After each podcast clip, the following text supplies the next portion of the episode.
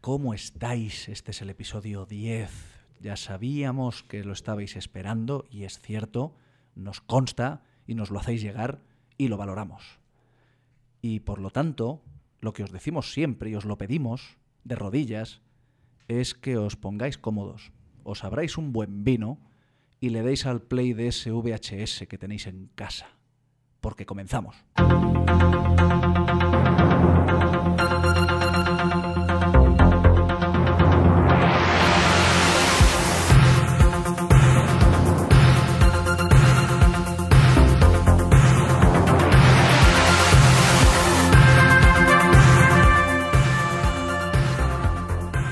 Y es que esto es el episodio 10 de RQR en Siberia FM, tu 93.8 y en tu podcast que no sé en cuántas plataformas estamos. Rubén, ¿en cuántas estamos? En 5000. ¿Cómo está mi radio bro? En 5000. Estamos en 5000 plataformas. Esa es la respuesta. Esa es mi respuesta, sí. Vale. ¿Qué tal Bueno, pues estás? eh, escuchadme. Que Como, te he llamado radio bro y no me escuchadme, has dicho nada. como Rubén tuvo ciertos problemas en el parto, os lo digo yo. Estamos en Amazon Music, en Apple Podcast, en Google Podcast, en Spotify, en Cashbox, en Evox y ciento y la madre. ¿Te ha quedado claro, Rubén? ¿Por qué has dicho la intro que nos pon- que te ponías de rodillas o algo así? Sí, es una expresión. ¿Y cuándo te vas a levantar? Bueno, ¿tú qué tal estás, tío? Yo bien. Sí. Sí. Con, con esta gorra, con este monkey con el culo descubierto. Sí, me sigue maravillando que en entornos cerrados de noche sigas llevando gorra. Es genial. Es como tu firma, tu sello, tu, tu ¿sabes? Tu sello personal. Es un trauma infantil. Algún día lo contaré en antena. De momento déjalo, con un halo. Perfecto. Pues tenemos un programa por delante, la verdad. Eh, muy- pro- programón. Sí. Programón. Sí, porque cuando parece que no puede ser, efectivamente, subimos el listón. Esto es como el salto de pértiga, que cuando dicen que ya no puede ser más, pues al año siguiente o al siguiente llega un esloveno y... ¿Qué, Rubén? ¿Qué pasa? No lo pillo. Ya lo sé, ya lo sé. Listón, superar los límites... Vale. Esloveno. Sí. Bueno, Bueno, el episodio 10, amigos. Por delante, 90 minutos. Hoy os traemos. Mira, lo, lo tengo que decir. Os traemos a lo más parecido que puede existir hoy a Indiana Jones.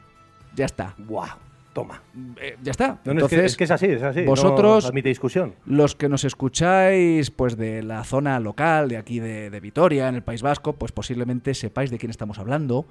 Y a nivel, eh, a nivel eh, nacional, en todo el país, pues posiblemente. No lo porque- dudes.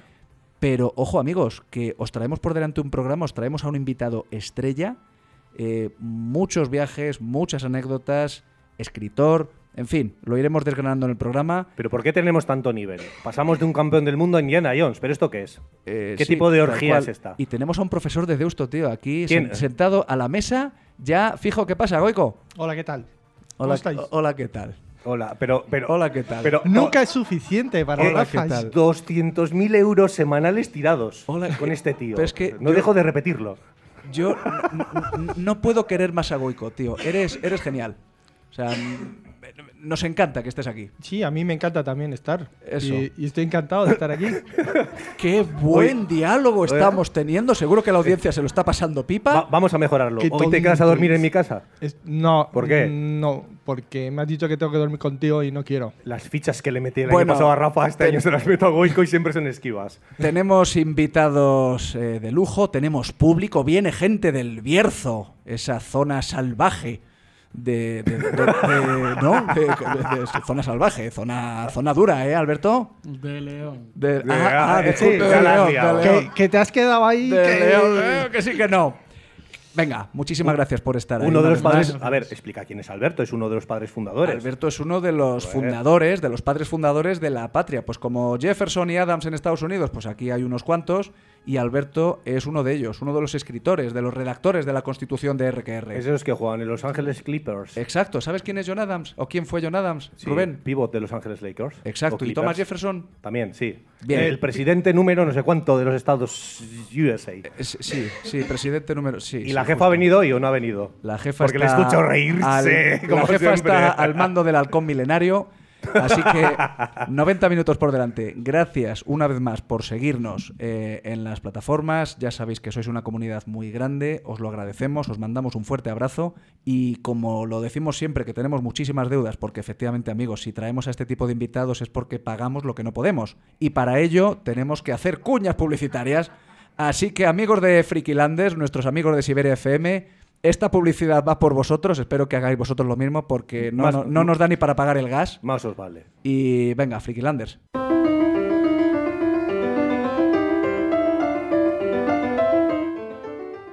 Hola amigos. ¿Te han llamado friki como insulto? ¿Te has sentido desplazado? Bienvenido a la tierra de los frikis. Bienvenido a Frikilanders, la tierra de los frikis. Si os preguntáis qué es Frikilanders, lo podréis descubrir los martes de 6 a 7 de la tarde en Siberia FM en el 93.8. ¿Ya lo sabéis?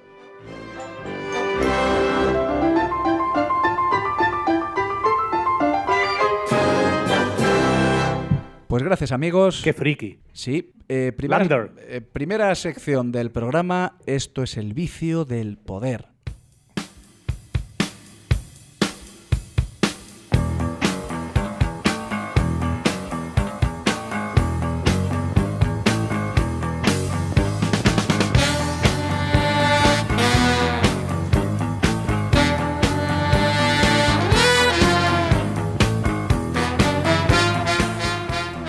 Empiezo directamente o qué? ¿Qué pasa? Sí, claro, noticia número uno. Sí, pero espérate, hoy no hemos dedicado el programa a nadie. ¿Cómo eso, que no? Eso lo vamos a hacer terminando el vicio del poder. Sí, ¿lo tienes preparado? No, pero como tengo Pero- idea de lo que vas a decir, Y yo, tengo idea de lo que vas a decir tú. pues por eso mismo. Venga, empieza. Como te conozco, no, empieza tú. No, empieza tú. Venga, Da- dale. parte- es que estamos en Wimbledon. E- eriza- erízame el pelo. No, Sí. noticia número uno. Shoot me. Shoot me. Ah, coño. Venga, bébete un traguito de vino.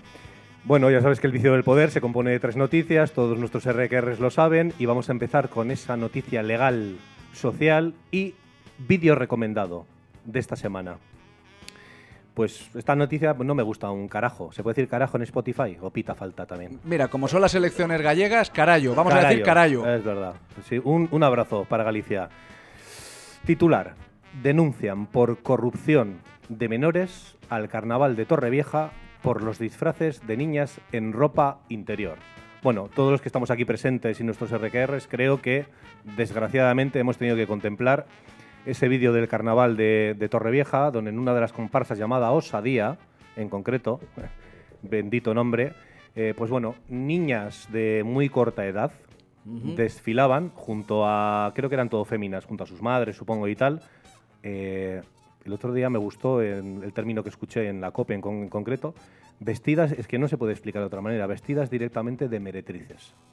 En ropa muy corta, con Medias de encaje, medias de encaje, falditas muy cortas, al ritmo además tacones, de música así. sujetador. Sí, además, mira, hay que decir, porque muchas veces estamos metiendo el cazo, te quiero decir, en el tema político, no somos un programa político, pero en este caso, el propio ayuntamiento de, de Torrevieja, del PP en este caso, pues bueno, defiende un poquito del tema. Claro, eh, los han puesto a parir en todos los sitios, el vídeo se ha hecho viral, es el vídeo recomendado. La verdad es que no, no es muy agradable de ver, pero yo recomiendo al, al que no lo haya visto que lo vea, para que vea la desfachatez en sí misma. Para que sepan a lo que hemos llegado. Correcto, para que tengan una dosis de realidad ¿eh? y cómo van desfilando. Además, además, mira, para más, Inri, los organizadores de la propia, eh, del propio festival ¿no? de, eh, de carnavales les dieron el cuarto premio en una modalidad al mejor disfraz eh, con una dotación de 650 euros. O sea, hay que tener bemoles. Bueno, el ayuntamiento ha salido diciendo que es culpa de la organización, la organización que tiene libertad creativa y bueno, y todos se han echado un poquito, se han quitado la responsabilidad.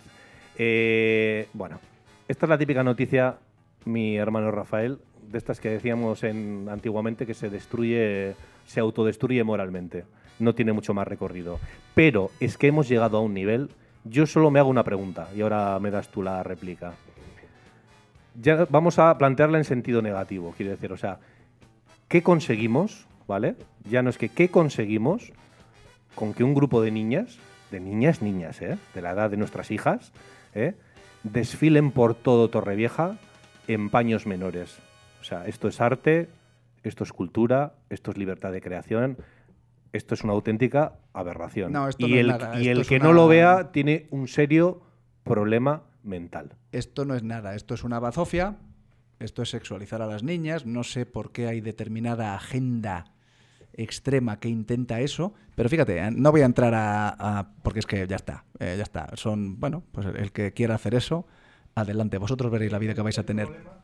Pero fíjate, Goico, eh, est- estaba sin micro, pero me quedo de todo lo que he oído, que sí, evidentemente ha estado, me quedo con la respuesta de una madre de las niñas, diciendo que como su hija tiene un cuerpazo, literal, esto pod- podéis leerlo, que como su hija tiene un cuerpazo, que los demás estamos criticando, no sé si decía por envidia o porque nuestra vida es triste, algo así decía la mujer, y te da a entender al el estado moral en el que se encuentra la sociedad occidental. Pero Rafa, ¿de, de qué edad tienen estas niñas para hablar de cuerpazos? Pues parece que tenían 8, 10, 11 años, 12. Yo creo, yo creo que incluso menos. mm, No sé. Yo creo que inclu- 8, inclu- 10 años. incluso menos. Niñas. ¿Se puede hablar de un cuerpazo Rubén, y como si tuvieran 15. de una niña que es prepuber? No, no, no, desde luego, desde luego. Pero bueno, la argumentación de la madre se cae por todos los lados. Pero bueno, una aberración en sí misma. El, problema, el problema no es la madre. La madre ya no tiene remedio, es una salvaje y, y el, problema, el, el- el problema le ha caído a la hija. ¿Qué tipo de adultos eh, vamos a esperar de esos niños, ¿no? educados de esa forma? Aquí se trata de ver a ver quién hace la burrada más gorda eh, para tener publicidad, estamos hablando de ello, y el año que viene pues habrá gente que irá a Torrevieja al carnaval. Pero son, Así de triste. son niños. Al alcalde de, de Torrevieja, del PP, que son niños, tío. Que son niños. ¿Qué estás haciendo? ¿Qué estás defendiendo? Que son niños. Niñas, en este caso. Eh, échale una pensada, por favor. Y cuidado, Rafa, que ya ha habido alguna asociación que probablemente o denuncie el tema y se pueda judicializar, porque puede encajar en varias tipologías penales, por ejemplo, tranquilamente en una corrupción de menores, ¿eh? y mucho cuidadito el recorrido que va a tener esto. Me alegraría, al menos que llegue a tribunales, me alegraría. Venga, pues eh, qué lástima, qué pena, qué, de- eh, No, ya, pero qué es que. pena, a- qué a- desastre. qué escúchame, desastre. aquí, aquí ya sabes que hay que dar una dosis de realidad. No, nos, desastre. no nos gusta ponernos así seriotes, pero al carayo la noticia 1. Noticia número 2. Peca. Shoot me. Directamente. Goico, muy atento a esta noticia.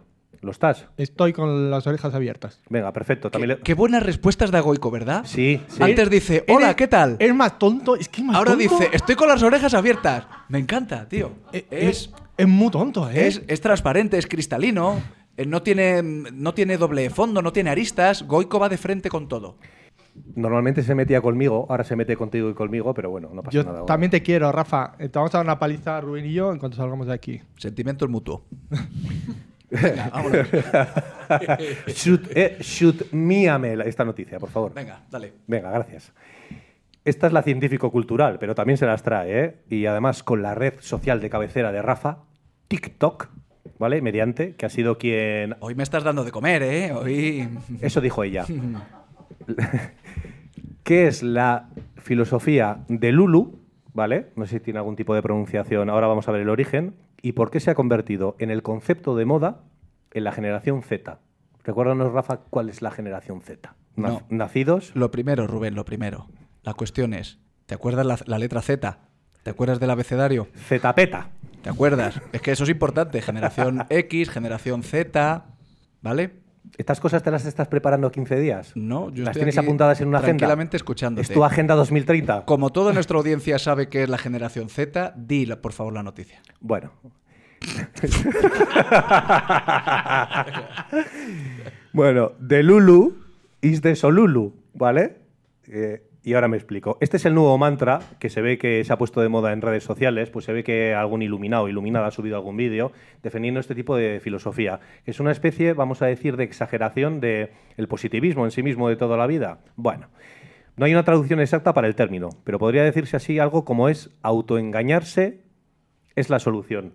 Goico, me gusta que es- estate atento porque va muy relacionado con, con todos tus consejos y tal. Bueno, el predicamento de la expresión de Lulu procede del inglés delusional delirante. Bien, ha tomado el asalto a la jerga centennial. Joder, es que tanto nombre, macho. Centennial, millennial. Esto es, es- es infumable, ¿eh? Centennial. A mí me gustan los centollos, pero Centennial yo no la había escuchado. Ahora la, la- la Joder, última macho, es ¿eh? la generación eh, silenciosa, le llaman. Ya hemos, hemos pasado de la Z a la silenciosa. Ah. ¿Y por qué? Eh, no me preguntes, no tengo ni idea de por qué le llaman silenciosa. Vale, vale. Bueno, pues hasta el punto de contar con cerca de 6.000 millones de visualizaciones en TikTok.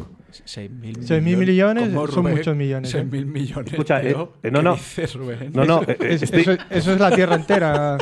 escuchad, El vídeo más visto de la historia. puede ser, puede ser un fallo, pero aquí pones, a- aquí pones 6.000 millones, ¿eh? Si hubiera dicho 600 o 60, hubiera colado, pero 6.000. Mierda, producción, me la habéis Me ha, colado. me ha recordado a Carlos Jesús. ¿Os acordáis de Carlos Jesús cuando decía al mundo vendrán 50 millones de naves? Bueno, escucha. 6.000 millones de visitas.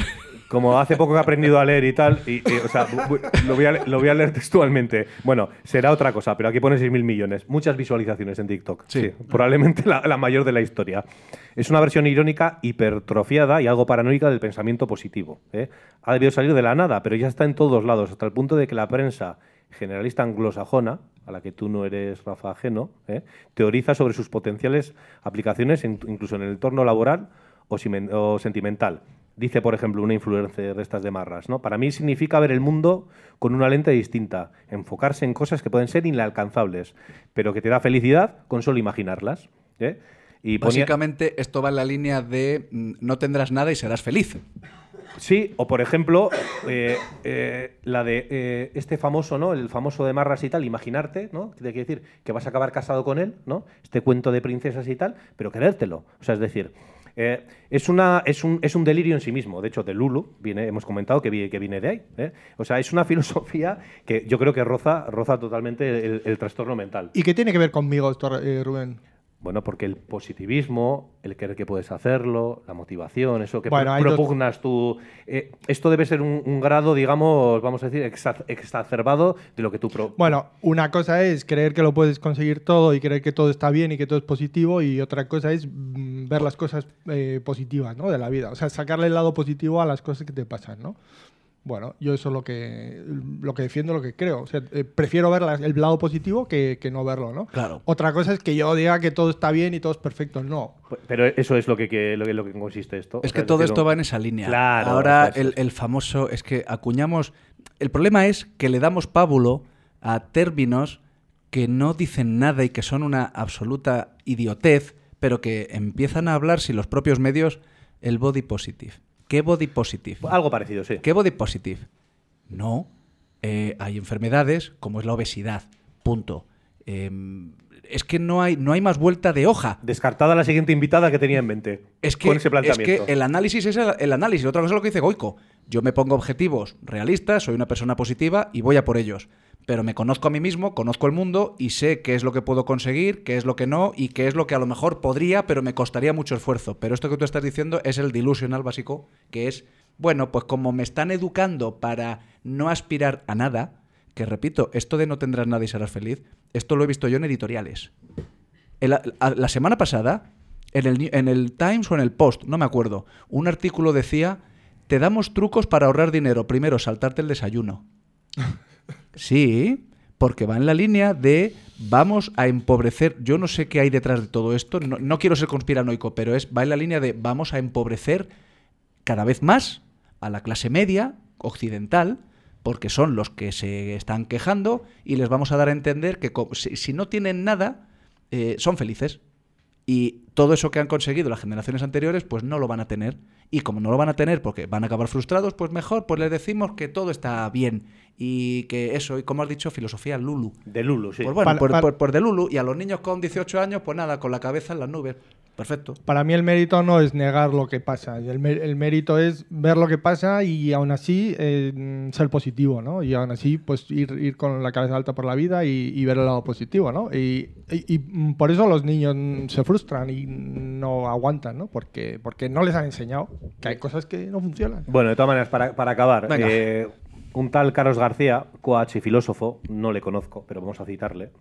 Si es coach, hay pocos coach ahora. Hay muy poquitos, Hay sí. poquitos. Efectivamente. Bueno, este viene a decir, no dice algo que no, no está mal, ¿eh? Porque vamos a citarlo y cerramos la noticia. Hoy día sabemos que esa confianza de la que estamos hablando, la que propugna la filosofía de Lulo, segrega en el cerebro dopamina, oxitocina y otras sustancias que estimulan la salud de las células, así como su regeneración. No es magia. Está comprobado que nuestro organismo funciona mejor desde un pensamiento que se, ant- se anticipa al éxito egoico. Hay estudios que relacionan este tipo de pensamiento con algunas enfermedades y su curación. De hecho, lo hemos estado hablando en la entrevista previa con nuestro invitado. No es que pensando positivamente nunca te constipes, pero será más fácil para tu organismo, según este pollo, defenderse de determinados agentes. Y dice, no hay que confundir el pensamiento de Lulu con la irracionalidad o la estupidez. No sé yo. Bueno, No se, no se trata Vale, de, forzar la imaginación para visualizar sobre la mesa un millón de euros con la creencia de que cuando abras los ojos el dinero estará allí. Se trata de estructurar tu mente hacia lo positivo, no para atraerlo sin más, sino para creer que es posible. Bueno, no lo vamos, sé. que sí, que a currar, chavales. Ya está. Y a pagar impuestos y facturas. Punto. Lo que hay. Al carajillo, la noticia 2. Que tengo ganas de traer la 3. La 3. Ah, ahí está, sí. Venga, venga, venga, Rubén. Sé que lo llevas esperando 15 días. Shoot me. Vamos a ver. Sí, porque, amigos, eh, parece mentira, pero eh, nuestro podcast, como sabéis, es cada 15 días. Y la verdad es que es, eh, es, una, es una válvula de escape, ya lo hemos dicho muchas veces. Es, una, es un aliciente en nuestro día a día. Ojalá pudiéramos dedicarnos a esto, pero con el esquema que tenemos ahora mismo en RQR, gracias a Siberia FM. ¡Ey! Y por cierto, gracias a Ey, Radiopolis, ey. que me lo dicen desde producción, sí, gracias a Radiopolis, Ya nuestra estamos, radio hermana, ¿ya? ya estamos emitiendo en Sevilla ¡Anda! hermanos sevillanos em, Y hermanas. se aceptan invitaciones para la feria de abril. ¿De acuerdo? Así que, oye, si tenéis a bien, yo en cualquier caseta me meto, me como mis altramuces, me meto mi fino Pero vas a ir y me solo. quedo tranquilo. A la que no vas a poder ir es a la del PSOE, porque no ha pagado las tasas y no les dejan a- ¿El PSOE, ¿El PSOE no ha pagado las tasas? no ha pagado las tasas de la Feria de Abril. Bueno, Eh, primicia, exclusinda. exclusiva, no te preocupes, ya lo sacarán de alguna... No te preocupes. Y a, mí, y a mí me vas a llevar. Tengo un traje de folclórica. con lunarcitos rojos que me queda. Se me ve media muslera, pero es bueno, la pera. Bueno, sigo. Pero solo si, te, solo si te pintas un lunar aquí. Eso está hecho. Vale. Ah, ha puesto la voz de Batman. Venga, la 3, la 3. Dale, dale, dale, dale. Dale, folclórica. Sí, sí, esto es lo mejor del programa, sin duda. Bueno, la noticia cachonda. Te voy a llamar Pantoja. Luego ya veré si te contesto. Bueno, titular. Voy a tragar saliva. Un ratón australiano deja de dormir por su adicción al sexo. ¿De dónde sacas esos estudios, tío? Te tendría que matar. Me recuerdas a los estudios que hace eh, John Uriarte en la COPE por las mañanas, que es un tío, es un tío de aquí de, de Radio Bilbao, de COPE Bilbao, Sí, ¿eh? y siempre se está sacando estudios de la manga que te descojonas. O sea, son un descojono. La universidad de no sé dónde, de Kenia, del Congo, de Tampa. ¿De dónde sacas estos estudios, macho? Bueno, a ver qué trabajo, ¿eh? Que tú te piensas que todo esto me lo ocurro. Esto me paso 15 días currando, investigando, depilándome, planchando, preparando contenidos. Ya. No te contesto a la pregunta, ¿no? No, no. No, no. Ni, ni pienso hacerlo. No, de hecho te he imaginado depilándote mientras planchas. Pues. eh, Pero bueno, sí, es raro. es- eso es que empiezas a tener un problema. Es raro, es raro. He pensado también en Yolanda Díaz. ¿Os acordáis de la campaña que hizo Yolanda Díaz planchando? Sí, eh, Goico, Yolanda Díaz, eh, para las generales creo que fue, Joder. hizo una campaña y salía planchando y diciendo que todo molaba un montón y que, que- que todo es divertido de cojones. Esta tiene el síndrome ese de Lulu. ¿no? ¿Cómo es? Sí, De Lulu, sí. Es una, es una exponente, ¿sí? sí, sí, sí, Un abrazo, Yoli. sí. ¿Os imagináis que esa campaña la hace alguien de derechas y sale planchando una mujer? Es verdad. O sea, es el, verdad. el país habría tenido portadas para dos meses, más o menos. Lo país. Venga, sí, Venga, que, vámonos, que- vámonos, que no me dejas. Si eres tú el que te lías. Ya, ya, ya, ya. ya. Bueno, el ratón de Marras. Bueno, durante la época de apareamiento de tres semanas, ¿vale? Deja de comer, sacrifica horas de sueño y dedica 14 horas diarias a pasar de hembra en hembra hasta que muere a los pocos días. Vamos a ver si solo tienes tres semanas al año. Un monumento ya a ese ratón. Todavía no te he dicho cómo se llama. El monumento estará al lado de Rabocop, por cierto. Y no, decir, en y la no- misma plaza. y no olviden mineralizarse y super. No, ¿cómo era? Vitaminarse Y super y mineralizarse. super mineralizarse. Sí, señor. Bueno. Speedy González, tío. Este- Super ratón.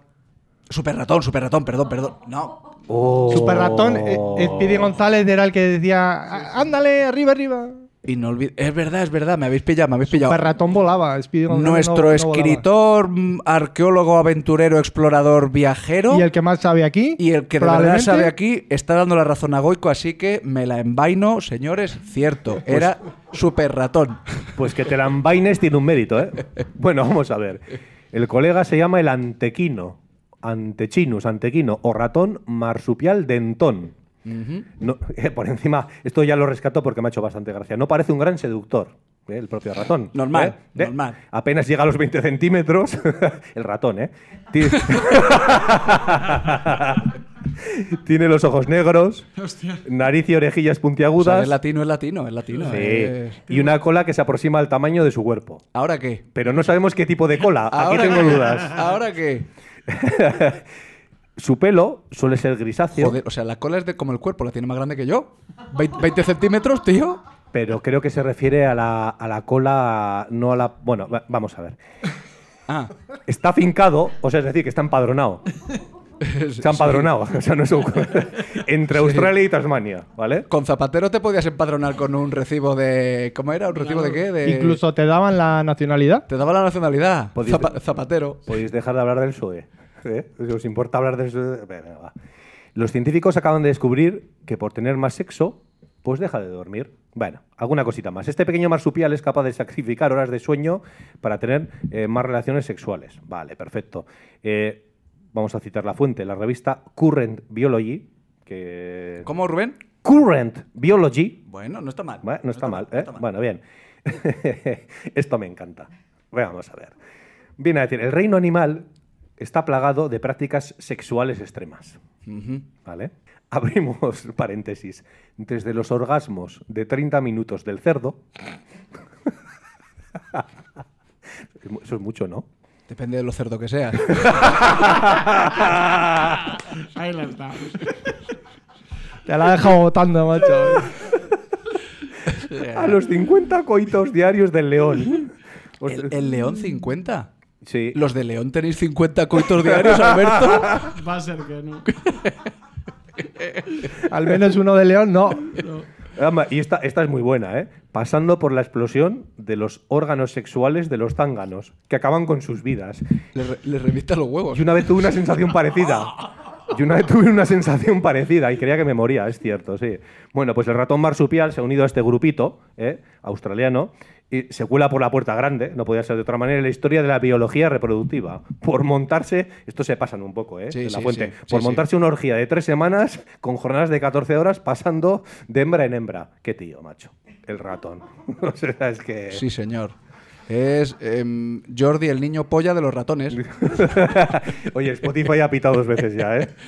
Bueno, Bu- ahí ac- ahí acaba. Eh, eh, voy a leer lo último, sí, porque es que vine añadiendo cosas so- sobre el super ratón este. Bueno, en realidad dice que resulta un poco sorprendente que estos animales, esto dice aquí el experto, que, que también se pasa un poco de...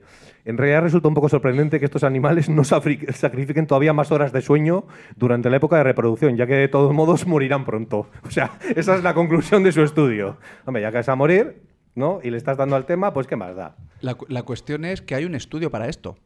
Hay un estudio, hay una entidad privada o pública, no lo sé, que ha subvencionado este estudio y hay un tío o dos o tres biólogos, no sé, que han estado eh, Dependiendo... estudiando esto. Pero yo, yo no sé por ¿Dependerá qué. del Ministerio de Igualdad? Yo, yo no sé por qué os extrañáis. En esta mesa hay gente que sacrifica horas de sueño por tener relaciones también. Sí, pero para ¿Y eso no hay a que quién- a quién estás mirando? Pero no hay que hacer un estudio para eso, Goico. No hay que hacer un estudio para eso. Eso ya se sabe. Eso ya se sabe. ¿Que es curioso que lo haga un super ratón? Efectivamente, es curioso. Y más un ratón con un rabo de 20 centímetros. ¿Pero a quién estabas mirando? Pero, Eh, ¿A quién estabas mirando? No, a, a Bego, a Bego. Ah, vale. Bueno, pues para acabar la sección. Editorial. Ojo, editorial. No, editorial no. Editorial no. Que la tenemos torcida. No, La línea editorial. No, lo que vamos a hacer de la manera más humilde y transparente que podemos desde RQR es eh, mandar, no sé si os llegará o no, pero a las familias de los dos guardias civiles asesinados en, en Barbate, Correcto, Cádiz, sí. eh, pues les mandamos lo único que se puede hacer en estos casos, que es cariño, comprensión Y la dedicatoria de nuestro programa, que para nosotros... y dedicar el programa a dos valientes que por falta de medios, parece ser, todo hace indicar a ello, todo indica ello, eh, pues han, han sido asesinados. No han fallecido, como han dicho algunos. O he, he- escuchado a uno, no voy a decir tu nombre, Qué- pero qué- he escuchado, Qué, qué ver- qué vergüenza. he escuchado de decir, no, que es que había tormenta, Claro. que es que tal, que es Qué- que cual. Eh, me gusta, me gusta cómo Hay que ser sinvergüenza. me gusta hombre. cómo la izquierda cada vez va a más, va subiendo el nivel, desprestigiando todo lo que sea un símbolo nacional. Y sí, amigos, en este caso la Guardia Civil. Mi, abue- mi abuelo fue Guardia Civil. Así que a, los, a, las, a las familias de los fallecidos os mandamos un, un abrazo. Lo sentimos muchísimo. Y déjame añadir, Rafael, por la parte que nos toca, hoy tienes aquí a dos agentes de la autoridad, ya sabes que es algo habitual. Bueno, es que se ha dicho todo, después del asesinato de Barbate yo creo que se ha escuchado, se ha dicho de todo, a nosotros nos toca, como profesionales del sector. Mira, yo, yo sé que esto no lo vas a escuchar, señor Marlasca, pero yo creo que te estás olvidando eh, de, una cosa. eh, se ha dicho de todo, yo no te voy a echar en cara nada, no soy nadie, soy un simple agente primero de una policía local del norte de España, de Vitoria, nunca lo he escondido. Pero mira, por favor, nunca te olvides de que, una cosa muy sencilla, de que los buenos son los buenos, voy a decir una perogrullada, Rafa, y los malos son los malos. Y todo lo demás sobra directamente. Es muy fácil, ¿eh? el día de autos o tal, el pirarse de fiesta, esto no lo hizo él, lo hizo Pedrito, pirarse de fiesta ¿eh? con los Javis en los Goyas, a decir chorradas y barbaridades, ¿eh? muy eh, a- al corriente del movimiento woke, ¿no? que se llama, ¿no? que solemos tal, ¿eh? y de no ir allí a poner la cara, claro. Marrasca fue a poner la cara y ya sabes lo que pasó, que no le dejaron la viuda de, de uno de los finados, de uno de los asesinados, no le dejó, normal, yo tampoco te dejaría. Mira, Marlasca, tienes todavía, te quedan todavía, no sé si por, por bien o por mal, meses de meses de, eh, de acción y eh, tienes una oportunidad todavía para rectificar. Pero trata bien a tu policía, ¿vale? Equipara el sueldo de guardias civiles y Policía Nacional, ¿vale? E intenta cambiar un poquito el modelo porque nuestros amigos de Policía para un siglo XXI, el famoso libro de Don Zack de Police, ¿eh? se está convi- convirtiendo en una auténtica Biblia porque no dice más que verdades. Y estamos hartos de que en cada jefatura superior, en cada comandancia, en cada comisaría, de ver eso que, que reflejas en el libro. eh, de tener mandos convertidos en auténticos políticos y en políticos en auténticos, bueno, puntos suspensivos. Los malos siempre serán los malos y los buenos siempre serán los buenos. Y yo no dormiría tranquilo, y no voy a ser en este sentido, y con esto termino, si en algún momento se me ocurriera de que igual habiendo tocado cierta tecla o habiendo levantado cierto teléfono, tendríamos niños que ahora mismo no serían huérfanos. Y él con eso yo no sé cómo podría, o sea, yo no sé cómo podría asumirlo. Así que todavía, fíjate, es una llamada de esperanza, ¿eh? no es una tal, todavía tienes tiempo. Y luego una cosa que se hace mucho en Estados Unidos a la gente que da la vida por su país, ¿no? Que es- le- les, les agradecen. Les dicen gracias por el trabajo que has hecho, el trabajo que estás haciendo, ¿no? Son héroes. Que parece que ahora eh, la policía es mala, eh, todo es represión policial, o al menos esa es la sensación que tengo yo, ¿no? Pero hay mucha gente que está muy agradecida y que quizás no lo dice, ¿no? Y entonces eh, hay que agradecer a todas las eh, fuerzas y cuerpos de seguridad, Guardia Civil o Chancha o, o lo que sea, que pues que, que sigan haciendo lo que están haciendo, ¿no? Porque nos están protegiendo a todos. Y, a- Goico. y algunos se están dando la vida por eso, ¿no? Eh, bueno, no, es que haya mucha parece- gente, no es que haya mucha gente agradecida. Es que la gran mayoría de la sociedad está agradecida a las fuerzas de la ley. Lo que pasa es que hay un relato de una minoría que no sé por qué motivo está siendo amplificado Sí, es y quiere y tú has dicho no es que parece no es que parece que se quiere hacer ver que hay represión policial que hay eso son idioteces. La gran mayoría de la sociedad española y occidental está a favor. El problema no sé todavía no entiendo por qué qué pasa Que, eh, quiero decir ese movimiento que, que pretende que no haya fuerzas de la ley que no haya guardia civil que no haya policía nacional que no haya policía que no haya Frontex qué es lo que pretenden no lo sé pero ojo con eso hay que dar la batalla porque son muy pocos, muy pocos, y la gran mayoría estamos, evidentemente, a favor de lo obvio, que es el orden. Ya está. Y la defensa de los valores democráticos y de la propia libertad y de la propia seguridad. Venga, Déjame terminar, Rafa. Y otra cosa, probablemente en conjunto, ¿vale? Fuerzas y cuerpos de seguridad del Estado, que ya sabemos cuáles son, y fuerzas y cuerpos de seguridad, policías autonómicas, probablemente en conjunto, y no voy a decir ninguna barbaridad, y tenemos la mejor policía del mundo, ¿eh? en muchos aspectos. ¿eh? Y eso hay que ponerlo en valor, ¿vale? Y con esto acabamos. vale, amigos, eh, ¿de, de dónde es el vino? ¿De dónde es el vino que hemos traído hoy? Espera, que yo no sé leer, Goico. Villa de Canedo, del Bierzo. Vale. Pues me ¿El lo- Bierzo que está dónde, Rafa? en provincia de León. Muy. Castilla y ¿Y León. León dónde está? En el reino de Castilla y León. ¿Y dónde está el reino de Castilla y León?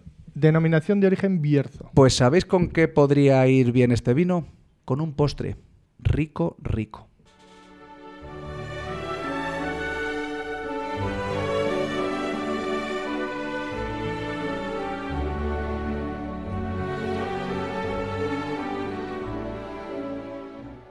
Soy Gloria, vuestra asesora culinaria. Y de nuevo estoy aquí en la cocina rica, rica de R que R. Hoy vamos a hacer un postre. Vamos a hacer un postre que, aunque es muy sencillo de hacer, está riquísimo. Y créeme que le gusta a pequeños y a mayores. En mi familia casi nunca falta cuando nos reunimos porque si no mm, me lo echarían en cara. Madre, ¿dónde está el mousse de limón? Entonces es muy fácil, como ya os digo, y los ingredientes son poquitos. Son una lata de leche condensada de un kilo, ocho yogures naturales, a ser posible griegos, porque sale muy espeso y muy rico, y el zumo de 8 o 10 limones recién exprimido, lo que viene a ser más o menos un vaso de los de agua lleno. Exprimes los yogures con la leche condensada. Y si tienes una Thermomix, lo exprimes ahí, lo revuelves ahí todo. Y si no, pues con una mini primer. Y cuando ya lleves unos minutos batiendo, vamos a echar el zumo de limón y ya, ya verás que enseguida va a espesar, pero continúa, continúa un poquito y, y- y ya verás qué rico está. Con esto te va a salir aproximadamente un litro de mousse de limón. Si crees que es mucho, pon la mitad de todos los ingredientes. Pero yo prefiero que me sobre. Yo nunca hago poquito mousse. Ya que me pongo, lo hago para que sobre y pueda disfrutarlo, por lo menos yo, cuando acabe con todos. y recuerda que solo tú puedes decidir qué hacer con el tiempo que se te ha dado. Así que aprovechalo y ponte a cocinar algo rico, rico y a disfrutar comiendo. Pues amigos, venga, que va. Ahora, ahora sí ya el programa empieza a avanzar hacia el culmen que es la entrevista de hoy. Y le hemos hecho un pequeño guiño a nuestro invitado. Estuvimos pensando en producción, pues ya sabéis, como esto es una película, grandes hazañas, exploradores, mm, grandes aventuras, epopeyas épicas.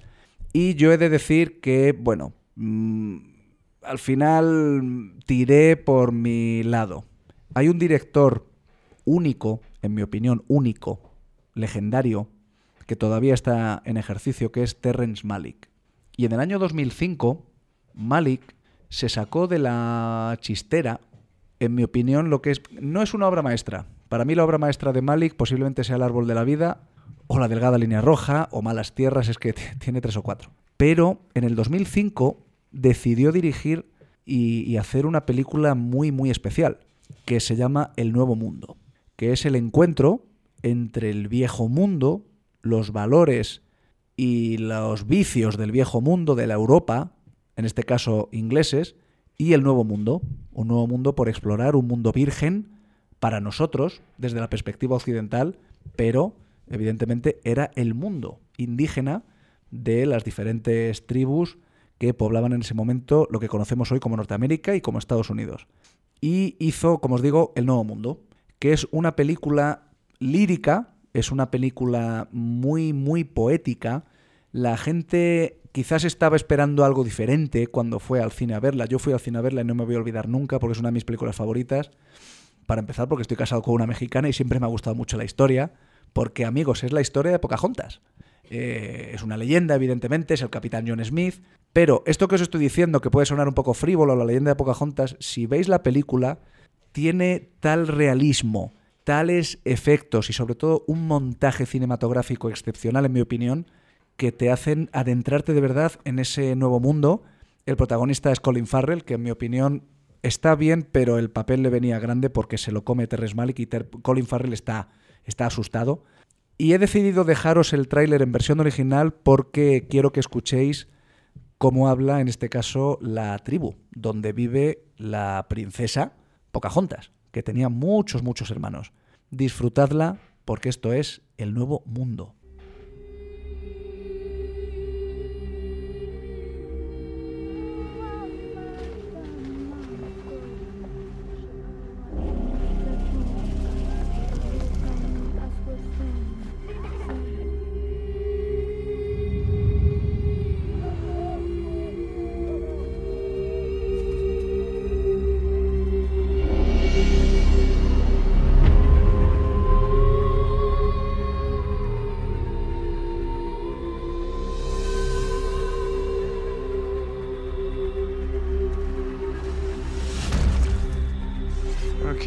Smith. What is it that you're looking for? I've always believed that something good was in store for me.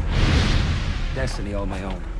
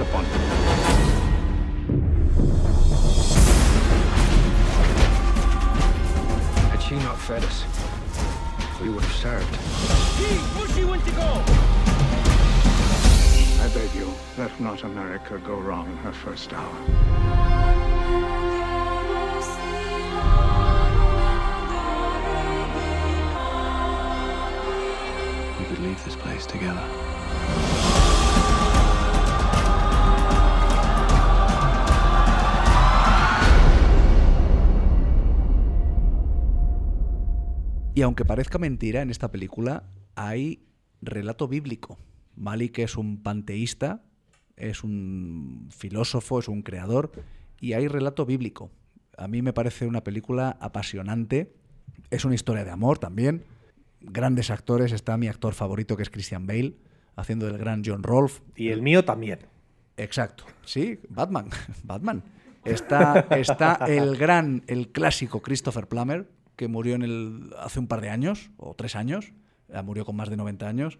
Está John Savage y Orianka Kilcher, que era una actriz eh, indígena, eh, que era su primer papel y la verdad es que la chica de verdad lo, lo borda. Lo borda porque la, la ves virgen, a ella la ves virgen en la película, virgen en todos los sentidos. Está conociendo una nueva civilización. En esta película hay escenas que de verdad a mí se me han quedado grabadas, especialmente una. Y es cuando hacen el viaje de vuelta, eh, no la voy a destripar, pero en Inglaterra, la Inglaterra, la gran Inglaterra, eh, un indígena está paseando en una de las catedrales construidas en Londres. Y, y cómo está rodada esa escena, cómo el indígena mira a la catedral, descifrando cómo alguien ha podido llegar a eso, cómo el hombre, claro, algo, un, un indígena que va con pieles, eh, que cazan, que viven en, tienen una civilización, digamos, avanzada, pero que evidentemente a años luz del progreso en ese sentido, progreso médico, social, económico que había en, el viejo mundo, en la Europa, en la, vieja Europa. Y me encanta porque todo el rato la película juega al contraste de, por un lado, no es que sea maniquea, pero me gusta mucho el contraste de la avaricia, la maldad, la- el- el carácter posesivo, en este caso, del hombre inglés o el hombre europeo, y juega mucho con contrarrestando, enseñándote el opuesto, en, el nuevo mundo, el mundo por explorar. Te enseña la bondad, te enseña que no tienen expresiones para definir la, la avaricia, que he mencionado antes, no tienen expresiones para definir el robo.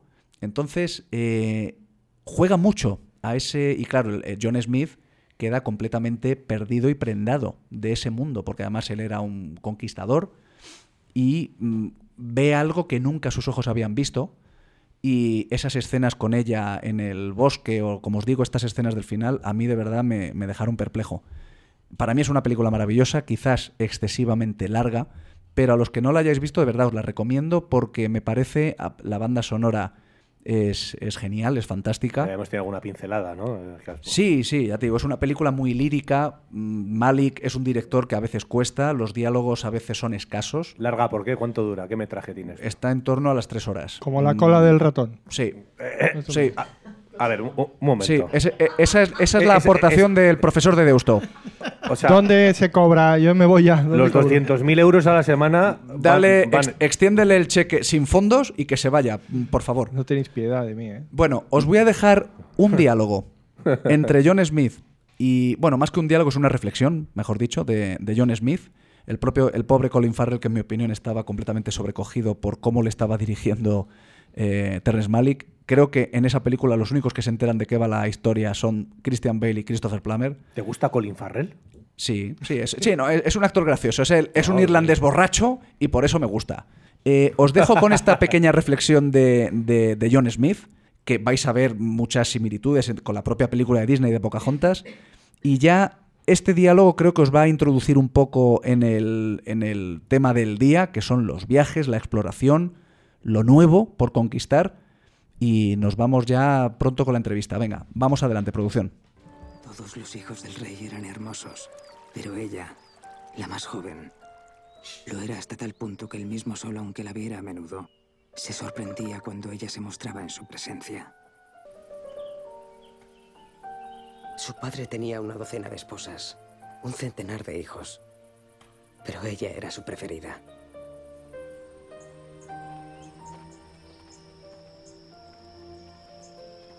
Superaba al resto no solo en rasgos y proporción, sino también en ingenio y espíritu.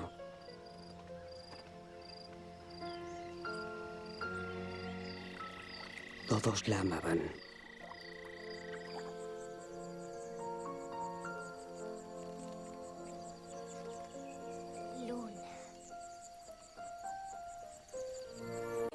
Son apacibles, afectuosos, fieles. Carecen de malicia y picardía. No poseen palabras que denoten la mentira, el engaño, la envidia, la calumnia, ni siquiera el perdón.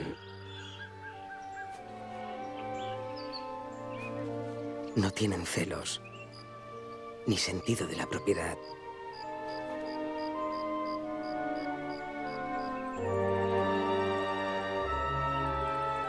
Lo que creía un sueño era real.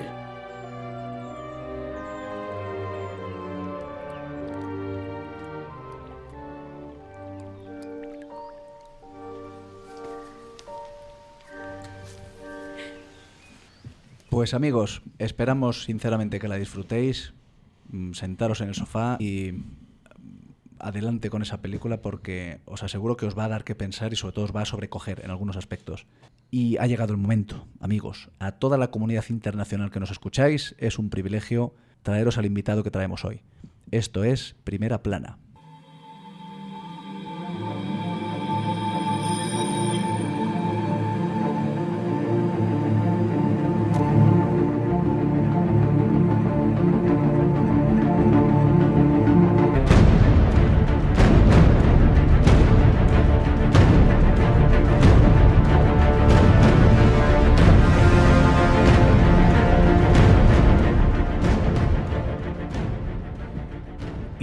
Dilación, como le gusta a Rafa que digamos, nuestro invitado estrella, Miguel Gutiérrez Garitano. A ver, primero la presentación ordinaria. Eh, 46 años, nacido en Galdacao, si no me equivoco. Y ahora empezamos ya con todo lo que se le puede atribuir a este hombre y no sé si vamos a llegar al final del programa. viajero, explorador, escritor, eh, reportero de guerra. Eh, Miguel, muy buenas. Muy buenas. Me he dejado un montón de... Pero es que no sé cómo definirte. Bueno, sí, sí. Escúchame, sí que lo sé. Y Rafa también, ya lo ha hecho antes. Eres el Indiana Jones patrio ¿eh? y, de, Tío. nu- y de- de nuestros días. Pues mira, mm, yo, yo creo que es una exageración, pero Indiana Jones hace un día que estaba en una radio, alguien dijo como que era algo, un mito, en nosotros que somos cinéfilos, facilón. Hay quien acusa a Spielberg de haber creado como el, el- el cine infantiloide y tal. Y yo le rebatí porque le dije que me parecía un mito complejo, eh, absolutamente pensado, que con mucha profundidad, que habla de, de el boxeador docto, de eh, Levi Strauss con Smith and Wesson, Levi, eh, digo Levi, el, el antropólogo, mm, este de Roosevelt, es, está muy, eh, es, es muy el mito anglosajón, el, el- el explorador de las praderas, el vaquero, pero al mismo tiempo eh, no es nada simple ni nada simplón, ¿no? Está muy pensado y es algo, pues eh, es el conquistador sin culpa. el- Qué bueno. Sí, claro. eh, entonces es, es algo eh, que ahora está muy, muy, muy mal visto, ¿no? Realmente. Pues que es, eh, es muy masculino, es épico, es... Es muy R que R, eh, Rafa. Sí, entonces ahora quieren matar a Indiana Jones y dicen que Es irónico. Es eh, inteligente. Es inteligente. es- es un- eh, sabe estar, o sea, de repente es un profesor, Sí. sabe, sabe estar y dar unas clases y, y sabe estar, eh, de repente aparece vestido de americana y dices, ostras, es un señor elegante que habla cultamente y luego de repente se está dando de tortas en una tasca. de con, los nazis, sí, sí. sí. Con los nazis o en el Tíbet, con una banda de ladrones. correcto. Y, y habla soe- un poco soezmente, tal. Y eso, pues, eh, nos da envidia, porque todos queremos ser eh, ese tío, ¿no? Y realmente, pues, a mí me encanta, es que me da igual lo que digan, ¿no? Y me, va- me encanta siempre. Yo quería ser ese tío. Yo esas películas las vi con mi padre. Todos Todas, queríamos ser ese tío. Todos queríamos ser el profesor, ¿no? Y luego el aventurero. Claro. Eh, ¿Le quieres dar la bienvenida, Rafa? Mm, Es que... ¿Qué te puedo decir? Te, Eh, te hincha el pecho y hazlo. Miguel Gutiérrez Garitano. Mm, Bueno, Rubén ha dado la intro. Tú personalmente, que tienes tantas facetas, ¿cómo te identificas o cómo te defines? Pues es, es complicado, porque realmente eh, no me gusta esto de las cajitas, ¿no? Eh, lo- los títulos. Los tags que dicen Los ahora. tags, no sé. Eh, no, sa- no sabría decir. Yo igual escritor, ¿no? O, o tal vez lo de explorador ahora suena como muy en un mundo tan tan ya tan tan explorado, ¿no? Suena un poco, pero sí explorar en el sentido de la, de la curiosidad y de que me encanta saber. O sea, estoy todo el día intentando saber más. Como decía Antonio Escotado, yo dedicaría todas las horas al día a, a culturizarme. Me encantaría dedicarme a eso, pero no podemos. Estamos en, intentando ganar dinero, ¿no? Aquí- Para sobrevivir. Entonces yo estaría todo el día intentando eh, crecer en saber. E- Evidentemente también necesitas viajar para eso. Aquí, Miguel, normalmente las entrevistas las empezamos por el principio. A veces cambiamos, viramos un poquito, pero a mí sí que me apetece. ¿Cuál es el origen de Miguel o de Guti, como te llaman eh, tus amigos, el explorador? eh? Quiero decir, ¿qué, ¿cuál es la, mo- la mosca que te pica en esa infancia y que te hace un tío tan curioso por naturaleza? Yo creo que son las lecturas. O sea, es un poco un síndrome quijotesco. O sea, el Quijote era un señor que aburrido, un señor de casa, eh, que se ponía a leer sobre las caballerías, los libros eh, de los caballeros andantes, y de repente se dio cuenta a través de esos libros que hay un mundo externo. Él lo, él fantaseaba, pero ¿quién no fantasea? Eh, entonces, eh, yo tengo un poco el mismo síndrome. Yo desde muy niño era muy lector, además leía cosas que igual para mi edad eran, y dices, coño, ¿cómo me podía leer con 10 años la Odisea? Pues me la leía, ¿no? Y entonces de repente yo me di cuenta que no me interesaba nada eh, una vida rutinaria en la cual hago siempre lo mismo. No tengo nada en contra de eso, ni creo que tenga nada malo, pero no era para mí. Entonces eh, mm, ya empecé a devorar relatos de aventuras eh, mm, de todo tipo, también el cine, me encanta el cine, la verdad. y, y luego me gusta el saber, entonces eh, he intentado compaginar el, el conocimiento, que decía Huelva Escotado, decía que no tenía otra pretensión en la vida, pues que, mm, que, que lograr una eh, que lograr orientarse, o sea, eh, que lograr la brújula del conocimiento, o sea, eh, que no te lo cuenten, ir tú, verlo y tener tu propia opinión.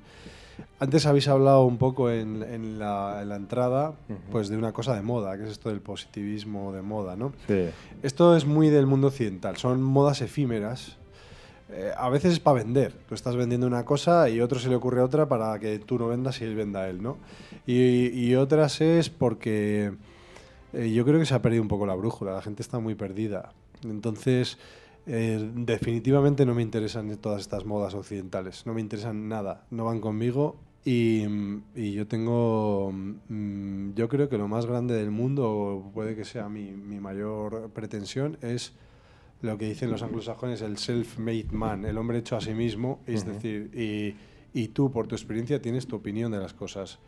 Y si es políticamente incorrecta, pues tienes que tener la firmeza para defenderlo. O sea, y ya está, porque es muy triste andar siempre pensando en, en si vas a ofender, si no vas a ofender, si... Evidentemente hay límites, eh, todos sabemos cuáles son, ¿no? Pero tienes que hacerte tu. eh, no agradar a los demás, no lo que a- a- ahora decir te hace sumar puntos, eso es ser un triste. O sea, eso es lo que pienso yo. Y, y ahora vivimos mucho así. Hay que decir lo que es políticamente correcto, lo que no sé qué, lo que. Bueno, pues yo lo siento mucho, pero como me paso mucho tiempo de mi vida en lugares, pues que además de que me pueden matar. eh, pues yo creo que son lugares donde la gente vive como el mundo real, que es el 95% de la humanidad, pues vive muy mal. Pues entonces las tonterías y los y las modas y todas estas cosas pues me resbalan un poco, la verdad. Eh, cada- cuanto más viejo me hago, más. Miguel, por terminar un poquito con, con esos primeros momentos. Eh, tú vienes de una, de, una, decir, de una familia reconocida aquí en Vitoria, ¿no? Tu padre, Sí. tu abuelo, Sí, muy, muy conocidos. cierto, y que- ¿Qué influencia han tenido ellos en ti? En- Mucho, en, esa curiosidad. en mi- mira, mi casa es una casa que nunca ha habido mucho dinero, pero siempre ha habido muchos libros. Esa es la realidad. O sea, ha habido una. Mi abuelo tenía una biblioteca enorme. Entonces, bueno, como te he dicho, yo me perdía en esos libros. ¿Tu abuelo qué fue? Recuérdalo. Médico. Médico, pero muy conocido aquí en Vitoria. Bueno, eran tiempos pioneros en los que. Bueno, eh, era médico en Vitoria ya mi, mi tatarabuelo. Mi bisabuelo era médico en Vitoria.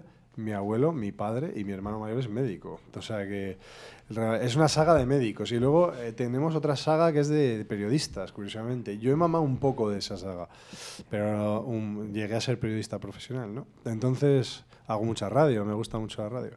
Entonces, bueno, sí, es verdad, eh, eh, eso tuvo mucho que ver. Luego se juntó otra cosa que por, eh, por eh, temas de la vida, pues eh, Álvaro Iradier, que es el bisnieto del explorador que tenemos en la Florida, Sí, él claro. es casi un tío mío, ¿no? Se ha criado Anda. casi en mi casa, con mi abuelo.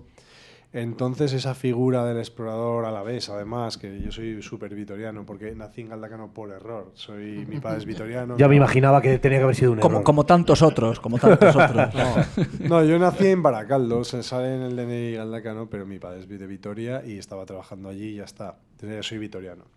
Entonces, ese explorador que a mí me evocaba tanto de pequeño verlo allí, ¿no? En la Florida, entre la hojarasca, eso también tuvo que ver.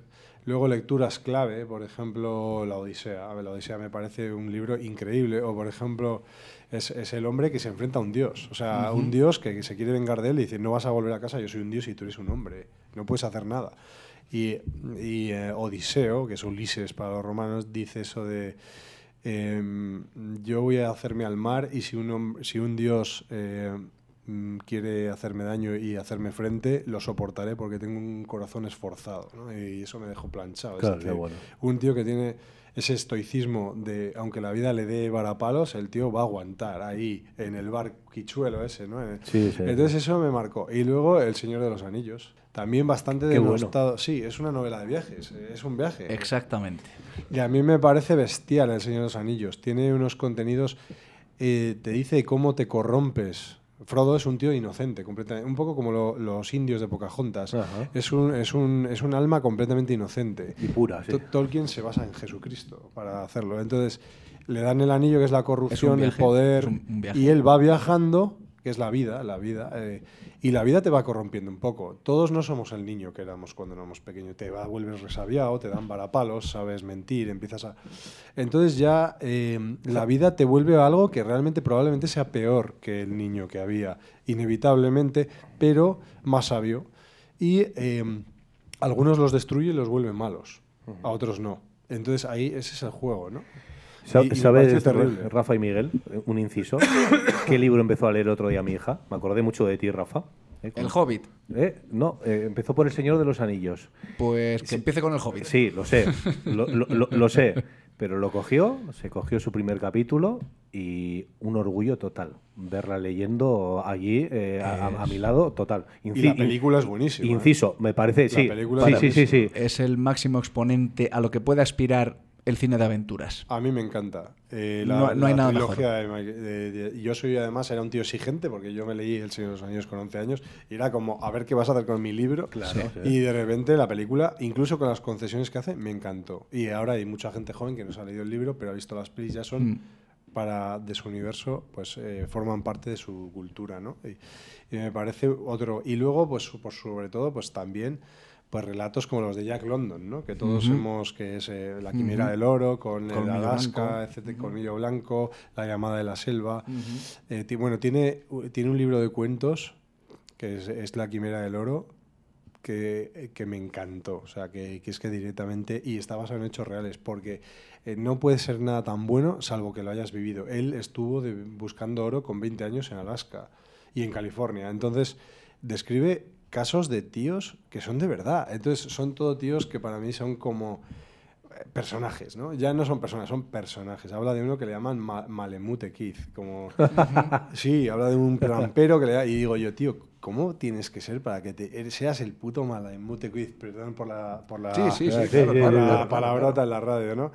Y, y a mí me encantan esos personajes de frontera, me encantan, ¿no? Eh, y es verdad que y yo que también viajo un poco para eso, porque te encuentras personajes. En ciertos lugares del mundo no hay personas, hay personajes y, y son acojonantes. O sea, yo, y eso, eso también, eso me mueve mucho. O sea, las personas, yo puedo estar escribiendo de una guerra, puedo estar escribiendo de, de una época, de un explorador, de una ruta, pero eh, parte de la experiencia que yo he hecho, la gente que me he encontrado es alucinante. O sea, te encuentras unos personajes por ahí, incluso las guerras. En las guerras me he encontrado, eh, bueno, la guerra es una fuente de personajes increíble, de lo peor y de lo mejor, que, que eso es la guerra, lo peor y lo mejor. Que lo cuentas muy bien en Hay Dragones, que luego entraremos en ese libro. Las además, haces un recorrido casi más por localizaciones, casi más, que, que sí que lo haces, por personajes también. ¿no? Totalmente, es un libro de personajes. Y ahora estoy escribiendo uno de Ucrania que es de personas. O sea, son entrevistas, son, son mi tiempo mm, estando mm, dos días con este señor que hace esto. Y claro, y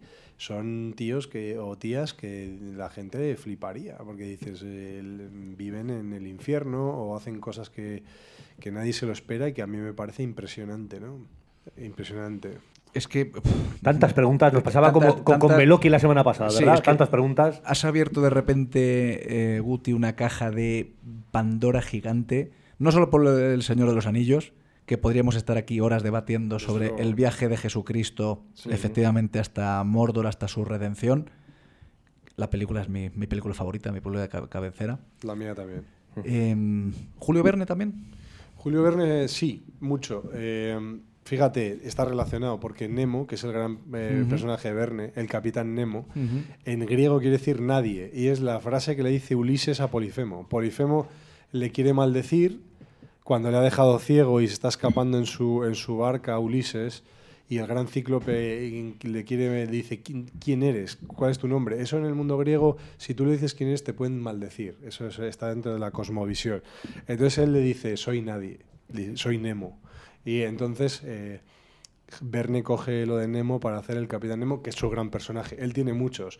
Verne lo que es es un, es un, es un visionario, porque inventaba cosas que no... eh, aterrizaje en la Luna, eh, un submarino nuclear. Si te lees 20.000 leguas de viaje submarino, eh, baja el científico, ve el motor del submarino y dice que funciona con el átomo. No se había inventado. el Claro, submarino. sí, sí, sí. O sea, que el tío dices, eh, tenía una bola de cristal, porque es que eh, se, se imaginó cosas que han sucedido. Es que pero te, muchas. te he preguntado Verne. No esperaba que me sacaras a Tolkien, fíjate, pero Verne porque cuando tuvimos la gran noticia de que venías al programa, no sé por qué, no me preguntes por qué, pero me la he leído dos o tres veces, pero me la leí hace un par de años y me vino a la mente. Cuando estuve investigando sobre ti, mm, documentándome, me vino a la mente cinco semanas en globo. Sí, claro. Ese tipo de viajes en África, sé que has estado, ¿es Etiopía? No. ¿Dónde, dónde fue tu primer viaje? En Guinea Ecuatorial. Perdón, Sí. Guinea Ecuatorial.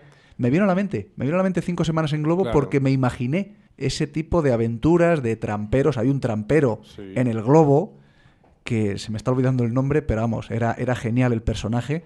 ¿Cuál ha sido? Es que dices que has estado en guerras. Guti, es que claro, aquí podemos hablar de mucho. ¿Tu primer viaje fue el que te marcó el camino? ¿En qué momento mm, fuiste viendo ese camino de viajes, de exploración? ¿Cuál fue? ¿Fue tu primer viaje, quizás? Es una grandísima pregunta y me costaría decírtela porque es verdad que algunas... Ese primer viaje fue la leche, pero yo, yo era muy joven, era un bastante salvaje en todo lo que hacía, porque soy un hombre, soy un hombre excesivo. o sea, Así, nos gustan los hombres excesivos en Sí. este programa. Sí, bebía, eh, salía mucho, todas estas cosas. Entonces me fui, me fui me metí en la selva, estuve dos semanas en la selva, solo. Llegué a varios, a varios poblados perdidos y, y, por ejemplo, lo que me pasó, ya se me había crecido la barba y, por ejemplo, llegué a un lugar donde había una señora mayor viviendo sola, aislada en una... Hablamos de Guinea. En Guinea Ecuatorial. Eso en Y de- 2003 puede ser, en con el primer- 2003. Que Y de hablan- repente, hablan fíjate, castellano en Hablan castellano, pero, claro. pero hacía mucho tiempo que este lugar no había venido nadie blanco. Porque cuando salí de la selva, esa señora estaba rezando a una estampa de Jesucristo, que siempre es blanco, eh, anglosajón, y aparecí con la barba y de repente empezó a llorar y me dijo, he rezado para que vinieras, creía que era Jesús. Se arrodilló y me abrazó las rodillas, tío. Y me costó la leche decirle que yo no era Jesús, tío. Qué bueno. Creía que había rezado tanto porque yo salí de la nada. Luego me pasaban esas cosas, ¿no? Luego llegué a un, a un lugar donde de- ellos tienen una secta allí, una creencia eh, sincrética que mezcla elementos cristianos con animistas, que se llama el Buiti. Es, es- es tipo vudú, ¿no? Es, eh, es una salvajada de credo. Y eh, en esas aldeas perdidas en la selva, pues me convertí en un adepto de Buiti con veintipocos años que tenía. Claro, convertirte en adepto es, es una cosa muy brutal. O sea, puedes morir en el, en el intento porque tira un sacerdote unos, unos cacahuetes, unas cáscaras. Y entonces, según las posiciones, esto es como las piedras rúnicas de, Sí, los, eh, de, los, sí. de los vikingos, ¿no? Sí. Eh, eh, dice una cantidad de un alucinógeno que era la raíz de iboga, que es muy bestia, Buah, que tienes que tomar. Puedes tomar una sobredosis. Eh, de hecho, mueren muchos. eh. Como irse al chicharro en los años 90. Sí. y hasta aquí mi aportación. Ya está. Hala, mira, Goico, Goico ya se marchó, ahora Rubén se marcha, pues nada, nos quedamos aquí. Había que decirlo, Guti. Sí, Sí, Guti, sí, claro. No, eh, es, lo, es lo mismo. Pero mira, yo, que, yo he sido de alcohol, pero de nada más. Pero en este caso había una- un interés cultural y antropológico en el asunto, ¿no? Entonces, me tomé esa dosis masiva de iboga. Hostia. Ellos además en, la, en lo que es la lo que es la iniciación te someten como las torturas psicológicas de la CIA, de- te Ajá. privan de te pitan al oído con silbatos, te ponen velas y luz muy cerca de los ojos, no te dejan beber durante días, dura días. Tienes que estar bailando sin beber ni comer días, tomando todo el rato la, la- la droga alucinógena y al final estás tan, tan, tan destrozado de- de- a todos los niveles que ves visiones. Entonces ellos entran vestidos y pintados de blanco, que es como ellos creen que son los muertos y las almas, y vestidos de blanco donde tú estás y entonces claro la gente muy creyente ve en que había pasado al otro mundo y ha visto a los antepasados en mi caso no pasó pero llegué a ver visiones porque estaba tan destrozado Esto, es un rito iniciático a esa práctica, para ¿no? Convertirte en un banji, que es un adepto de Buiti. Y te dan un nombre secreto. Entonces, me pusieron un espejo mientras me pitaban, eh, pegado a la cara. Eh, Además, est- estamos hablando que yo estaba solo, eh, metido a, cientos de kilómetros, metido en la selva. O sea, entonces me pusieron un espejo en la cara y me acuerdo que vi una araña peluda que se acercaba a mí y era mi bigote sudoroso. Que estaba, pero es que veía todo distorsionado. Y todo esto termina cuando le cortan la cabeza a un gallo, te comes la cabeza y luego entierras el árbol sagrado echando la sangre del gallo en el pozo donde plantas el árbol sagrado, que lo tuve que plantar yo. Madre. Me dieron mi nombre secreto Y entonces empecé a pertenecer a esa secta. Esa- eso es lo que. Así empezó mi viaje. Eh, De- El típico inicio, ¿verdad? De- el típico inicio. Sí. Ahí- y luego ahí- escribí mucho sobre esa, sobre esa religión. Ahí escribiste el primer libro, puede ser. Me, escribí el primer libro, pero me, me pidieron eh, trabajos mm, rollo académicos sobre ese credo. Y de hecho luego me pasaban cosas raras porque ya fui a la ciudad, en la ciudad también están estos fieles de este credo, pero están escondidos, ¿no? Es secreto. Entonces de repente iba a un mercadillo y me decía uno, usted no paga, pum. Todo el mundo sabía que yo me pertenecía. Y- y- Eh, Había corrido la voz durante- por todas partes. Bueno. Claro, una pregunta, a ver, o sea, era una secta, eran todos negros, Sí, claro. tú llegaste allí, apareciste, ¿y cómo te dan esa opción de, de- de unirte a ellos? Porque me hice amigos. eh, me hice amigos y fuimos primero a buscar un, un monte que en la época que había sido colonia española habían ido a buscarlo. Era una zona de mucha fauna, entonces Ujú. habían ido a, a subir allí mm, mm, militares, eh, gente así, y se llama el Monte Mitra, y para ellos era un monte muy sagrado que está protegido por un dios víbora y tal. Y yo había leído una nota de un capitán español que había llegado allí costándole la leche y se había encontrado una botella que tenía 60 o 70 años del anterior que había estado diciendo que había estado ahí. O sea, cada 60 años lle- llegaba alguien porque era tan remoto. Qué, qué bueno. Entonces yo fui allí y llegué, no había botella, pero me hice muy amigo de un cazador de elefantes que mm, un furtivo, realmente esa es la realidad. Mm, pero eh, yo no sabía que era furtivo, yo era un cazador que me encontré allí y llegué hasta, hasta el monte y luego volvimos y fui a su aldea, entonces yo ya me hice amigo de él, yo conocía la secta, iba con intención de conocer la secta, había estudiado la secta, todo lo que hay, entonces le fui sacando el tema. Ellos de primeras eh, estaban muy alarmados, porque en la época de la colonia española les mataban. Y ahora tampoco son muy legales, o sea, es como que no está muy permitido. Entonces sus templos los montan de quita y pon en, el- en- lugares muy escondidos. Esta- este credo también existe en Gabón y en Camerún, y van turistas, pero en Guinea Ecuatorial es otra historia. Vale. Parece que estás a 500 años de, de esto, ¿no? Entonces era muy interesante desde un punto de vista científico el conocerlo, pero fue una salvajada que no repetiría. Lo que pasa es que tengo 20 años, ahora ni loco, o sea, ni no, me- me- no- no sobrevivo a, que- a- a eso. vamos. Porque ahí, Guti, estamos hablando de tu primer viaje, de tu experiencia en África. Sí. Luego viras y directamente a Sudamérica. Y tienes ahí unos añitos que te recorres el continente Sí, americano. ¿Por qué te centras en Sudamérica? Bueno, yo siempre había estado muy, muy atraído por la selva del Amazonas. Era como. Yo me imaginaba a mí mismo como un aventurero del Amazonas. Eh, bueno, otro gran personaje que, que he seguido mucho es el coronel Fawcett, que desapareció en el Amazonas. Pero hay un montón de personajazos en el Amazonas. Eh, entonces el Amazonas, ah, que, est- que está moribundo, que mm, igual vivimos la desaparición del Amazonas nosotros tristemente por la sequía sobre todo, eh, una- por el cambio climático. Entonces, pues eh, yo me imaginaba el Amazonas, el Amazonas. Entonces eh, empecé a ir a la selva de montaña, que es los Andes, pero es selva nublar, que le llaman, eh, eh, y luego está la selva de llanura, que es el Amazonas. ¿no?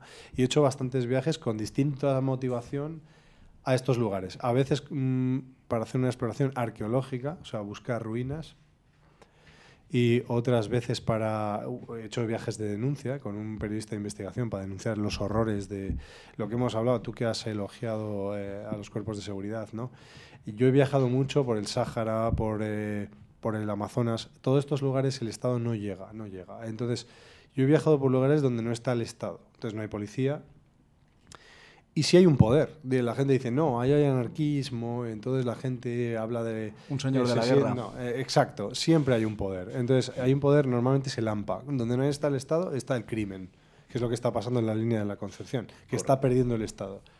Es lo que pasaba en Salvador, es lo que pasa en México, en muchos lugares el Estado no, no, no manda. Y entonces ahí manda el crimen. Y eso es la ley de la selva. Es el tío con el, el más cruel, con la pistola y el cuchillo, el machete más grande y que hace salvajadas más grandes, es el que manda.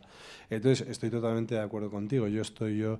Entonces fui a denunciar las salvajadas que están sucediendo en el Amazonas, en los lugares donde no llega el Estado. Y son unas salvajadas increíbles. Además, es curioso porque donde está la degradación ecológica, sea, lo- los mineros del oro están destrozando el Amazonas. Se, eh, lo, destrozan, lo talan, además eh, echan mercurio al río porque eh, separan el oro con mercurio. Entonces, la degradación ecológica se produce al mismo tiempo que la degradación social, porque como has dicho tú, de lugares de gente que, que es ingenua, que vive en una, en una comunidad nativa, eh, ya está entrando la droga, eh, usan a los nativos para llevarla, los, los corrompen, ¿no? Y luego al mismo tiempo se produce una, una degradación pues, eh, moral, que hay trata de blancas para los mineros del oro, que son niñas secuestradas de los Andes, que las deslocalizan de familias pobres que, que- que es lo más terrible que me pasó en el viaje. Eh, a los indios, no voy a decir no contactados porque eso ya no existe, o Ujú. los nativos no, sino en aislamiento voluntario, los matan porque son gente no censada. Entonces llegan los madereros ilegales, normalmente chinos, eh, siempre estamos hablando de lo malo que es Occidente, Ujú. pero ¿Eso está pasando a día de hoy, eh, Guti? Está pasando ahora A día de mismo. hoy. Eh, el Amazonas es el Far West, es, es el oeste americano. No hay ley, eh, hay muchísimas zonas donde rige la ley del más fuerte y entran eh, grandes mm, también compañías madereras chinas casi siempre y ahí lo talan todo, matan a los indios no contactados o en aislamiento voluntario que nadie los ha censado, con lo cual no sabes si están o cuántos son, los puedes matar y es gratis eh, desde un punto de vista legal. Entonces fui también a denunciar estas cosas con bastante riesgo, porque enseguida ven que estás haciendo preguntas, estás en una zona... Hay checkpoints de señores del crimen, entonces, eh, o sea, te están parando una barrera y eh, es una barrera de, de criminales. Y dicen, ¿tú qué haces aquí? ¿Tú quién eres? Entonces, bueno, pues son viajes siempre peligrosos, pero que me han enriquecido mucho, ¿no? Y te quita bastante la tontería, ¿no? Eh, y, y entonces... eh, La tontería de los problemas del mundo moderno, que siempre hablas claro, en tus redes sociales. Los dramas del primer mundo. Los dramas del primer mundo, correcto. Mira, esto, yo siempre, hablando de los dramas del primer mundo, siempre pongo un ejemplo, pero es que me, fue un día que entré en shock. Que vine de Nuadhibu, que era una ciudad de Mauritania, que está literalmente sobre basura. O sea, es toda la ciudad plástico, basura. Y aluciné de la cantidad de basura. No tienen servicio de recogida, entonces todo se va acumulando y la- viven ellos sobre la basura, los animales comen basura. Entonces vine como muy impactado de esto y llegué a Vitoria y me leí un drama de, de carta al director que era un hombre que había una loseta rota en su calle, entonces cuando él la pisaba, eh, si había llovido, salía una gota que le mojaba el pantalón. Entonces, eh, claro, era un fastidio y estaba cabreadísimo con el ayuntamiento porque no arreglaba esa loseta. Entonces, de repente en- entré en shock y dije, eh, hemos perdido la brújula. O sea, ha pasado algo y en un momento dado se nos ha ido la olla. O sea, el- este y- señor está en un drama y, y el tío del periódico tenía que haber cogido eso y haber dicho "Lo- a la basura. O sea, eh, se le debería caer la cara de vergüenza. Tenía que haber llegado su madre, anciana, porque seguramente era un señor mayor, y haberle dado una torta y haberle dicho, Guantazo. sí, eh, eres tonto. O sea, así, lo siento, es que es así. No es un drama una losa rota en tu calle, no es un drama. Que ojalá la gente tuviera esos problemas en el mundo. Yo quiero decir, eh, sé, más o menos entiendo a lo que te refieres. Yo he vivido en México unos años y vivir en ese tipo de países, y gracias a Dios vivir en una zona buena, en Querétaro, una zona muy buena, muy desarrollada, muy occidentalizada, pero sí que he visto en, en la zona de Chiapas, en Tabasco, en Veracruz, he visto zonas muy, muy salvajes, muy salvajes. Y te da una idea, por eso siempre decimos aquí en RQR, bueno, y en muchos sitios, que por lo de siempre, ¿no? Viajar te abre la mente y te ayuda a posicionarte y a entender dónde estás y quizás la suerte que tienes. Quizás esto es algo muy, muy frívolo decirlo, ¿no? Pero tenemos mucha suerte. Pero mm, es que estás hablando de ese drama. Veía hace poco un vídeo de una niña, una niña, no sé, bueno, una chica de 18, 20 años llorando a lágrima viva porque su novio le, Ah, había, sí. le había regalado un iPhone 14 Qué bueno. y, y ella quería el 15. Y se había grabado un vídeo y yo no tengo redes sociales, pero vi que ese vídeo tenía mm, cientos de miles de visitas y miles de comentarios de gente eh, abrazándola por las redes y diciendo te entiendo. Y exactamente, ¿en qué momento hemos perdido la brújula? Miguel? Hemos perdido mucho la brújula. Yo otra cosa que percibo mucho es esa reacción al John Wayne, al Macho Man, que había que hacerla, porque es verdad que pues, eh, no mostrar tus sentimientos, no sé qué, pues no, no me parece lo correcto. Pero como no tenemos término medio, porque nunca tenemos término medio, pues de repente nos hemos pasado a la era del psicoanálisis, que hay que decirle a todo el mundo, no, es que tú necesitas muleta porque, porque vas cojito y... eh, no, tío, o sea, tampoco, ¿sabes? O sea, tampoco hay que ser tan moñas. eh. Yo creo que mm, somos humanos, tenemos una debilidad, no pasa nada por hablar de nuestras debilidades, pero no hay que estarle diciendo a todo el mundo que es traumable y que está traumado y que tú no te has dado cuenta, pero es que realmente estás traumado. ¿Te ha pasado algo traumático? Tío, no. No. A todo el mundo le ha pasado algo traumático, pero hay que pelechar con eso. Pero como tampoco tenemos eh, término medio, luego está lo del TikTok, el, posi- el, el positivismo a ultranza. De Lulu. De Lulu. Pues eso, que es, joder, por ejemplo, esta, esta, esta pérdida de valores, esta, eh, eh, esta, esta pérdida de brújula espiritual realmente, también se percibe mucho en Sudamérica, porque Sudamérica es un sitio al que van muchos europeos y, que, y muchos europeos que no están cómodos en su sociedad. Entonces, de esto hay mucho tipo de persona, pero una de ellas suele ser eh, esto hay legión en Sudamérica. Ujú. Por- te pongo un ejemplo. Una, una chica noruega que me encontré que estaba mm, pues mm, tejiendo, eh, viviendo como una mendiga en Cuzco, eh, ayudándole a una indita que, que ella vendía sus cositas, que em, una, una quechua que estaba allí Ajá. vendiendo sus cosas, una cholita, como dicen ellos, y ella vivía pues eh, ayudándole a tejer, eh, ayudándole con sus cosillas ahí, de mendiga con ella, y, mm, y yo pues eh, hablé con ella, dije, ostras, un personaje de estos, ¿no? Me- Y realmente era una niña bien, en algún momento iba a volver a su casa bien, con su papá bien. O sea, esto era un, un hobby. Eh, ser mendigo era un hobby. Una experiencia. Ya lo puedes contar. Ya, Sí, ya lo puedes contar. Entonces ella quería volver a esa... Ella tenía totalmente idealizada las sociedades nativas, que esto es otra moda de ahora.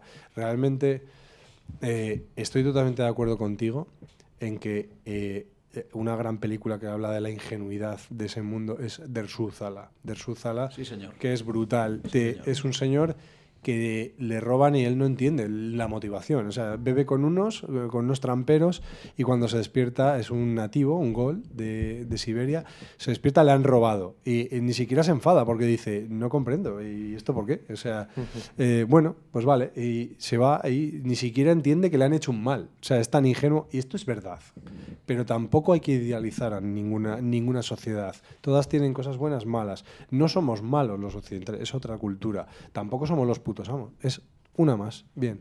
Pues, pues eh, son modas. Entonces, hay algunos que huyen de esto, no les gusta, y entonces idealizan este mundo nativo, y de esto es- hay mucho. Y entonces están allí, otros están con la ayahuasca viendo, viendo el alma de los árboles, eh, Machu Picchu que da energía. ¿Qué energía me da el Machu Picchu? Sí, están con la energía del Machu Picchu y a mí este tipo de personaje es el que más pereza me da de los viajeros eh, con los que me cruzo. Creo que es gente con muchas carencias, que su sociedad se le ha hecho hostil, han tenido que huir de alguna manera, pero creo que hay muchas maneras de escaparte. Y esta es un poco la más facilona y, y hay mucho de esto, ¿no? Incluso cutre. Muy cutre, o sea, porque además luego siempre vuelven, es, es gente, normalmente es gente con dinero, curiosamente, ¿no? Y que tiene una vida fácil. Y está ahí que en el fondo es un hobby que tiene. Es para contar, pues que ha estado allí viviendo de indio y tal, bueno, pues muy bien. Pero es un poco frívolo, o sea, porque la mendiga con la que ella estaba era una mendiga de verdad. Y tú estás allí, ¿no? Tal, ya, pero es que son tus vacaciones. Es como esta gente, yo me he encontrado gente que me achaca que cuánto gasto en mis viajes. Dice, joder, es que es como si eres un pijo que te estás gastando demasiado, ¿no? Y dices, yo viajo gratis. Ya, viajas gratis a costa de gente más pobre que tú. Que eres un gorrón que va a las casas de la gente pobre del tercer mundo que por buena voluntad y por que eres la novedad y el extranjero y te quieren agasajar, te invitan a sus casas. Y en vez de pagarte un hotel o, o decirles, oiga, mire, yo me quedo en su casa, pero le alquilo un cuarto. O... Y entonces van viajando de gratis, de autostop, de no sé qué, de no sé cuál, y al final encima lo hacen en gala. A mí Y me- dan lecciones luego. Totalmente, a mí me las han dado continuamente, diciendo qué despropósito, ¿cómo puedes gastar eso? Eres un rico, eres un ricachón. Digo, no, soy una persona que se gasta lo que vale, o sea, yo gasto el dinero. Si te hablo, Miguel, si te hablo de mi demonio interior, ¿qué me puedes decir? Del señor Richard Barton. Buah, no, es que no- ese es otro- no- no el actor, evidentemente, Mira, sino me- Diablo Barton. Me lo he saltado entre mis Por eso lo grandes menciono. personajes, sí.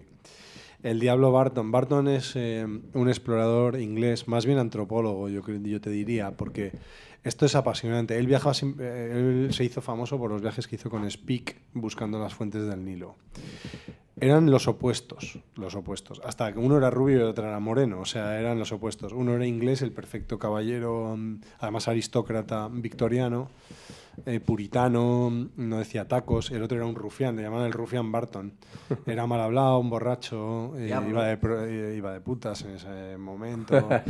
Escribe sobre eso, era tan erudito que escribe sobre los prostíbulos del, del Cairo, etc.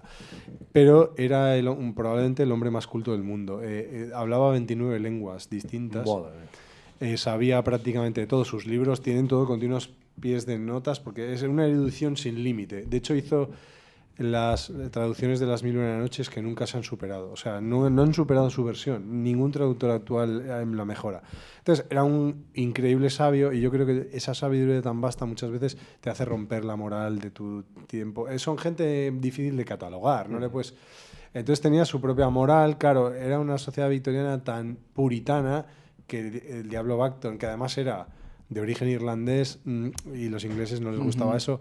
Además venía del ejército de la India, que eso estaba muy mal visto también. Entonces eh, estaba muy mal visto. Y Speak, en cambio, era el perfecto, ¿no? Era, no era muy culto, pero era un tío... Era un sportman y él era un gran explorador porque era muy resistente, era muy valiente, era muy arrojado, eh, más que Barton. O sea, era, mm, no sé si más valiente, pero más resistente. Y el otro era un gran antropólogo. Y a mí Barton, sus libros, pues me, han, me, me parecieron increíbles, porque es una mezcla entre intrepidez y erudición. Es, es un Indiana Jones real. O sea, es, es, es lo máximo. Nadie, nadie puede ser tan culto, nadie puede ser tan valiente, nadie... Y luego probablemente era inaguantable, porque era un tío tan complejo que tú, eh, leyéndole, acabas dándote cuenta que probablemente para estar cercano a él y ser su mujer, tiene que... O bueno, su mujer se llevó siempre muy bien con él, ¿eh? Eh, tengo que decirlo. Pero le quemó todos los libros que quedaban. Cuando murió, lo- los quemó. Porque eran, Por algo sería. Porque eran muy políticamente incorrectos. Y estaban en un momento muy puritano, que es lo peor, ¿no? Que era la, la- la sociedad victoriana de finales del 19.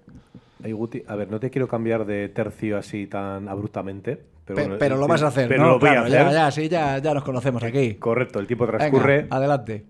Vamos a hablar de guerra. Bueno, espera, tenemos Goico una pregunta, sí. Adelante. No, sigue, sí. Tira, tira, Rubén. Ahora. ¿Sí?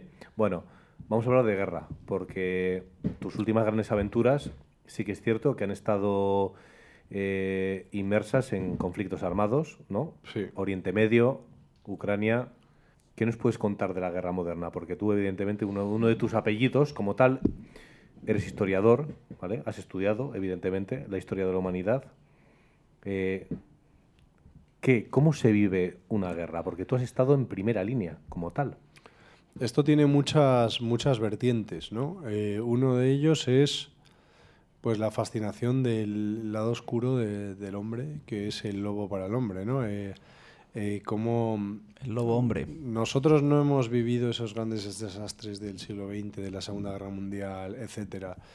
O, o esas grandes, lo que más acerca, pero mm, como estaba lejos por lo de Camboya, eh, Pol Pot, etcétera, pero Ajá. no nos enterábamos mucho aquí, porque eso estaba pasando en otro sitio.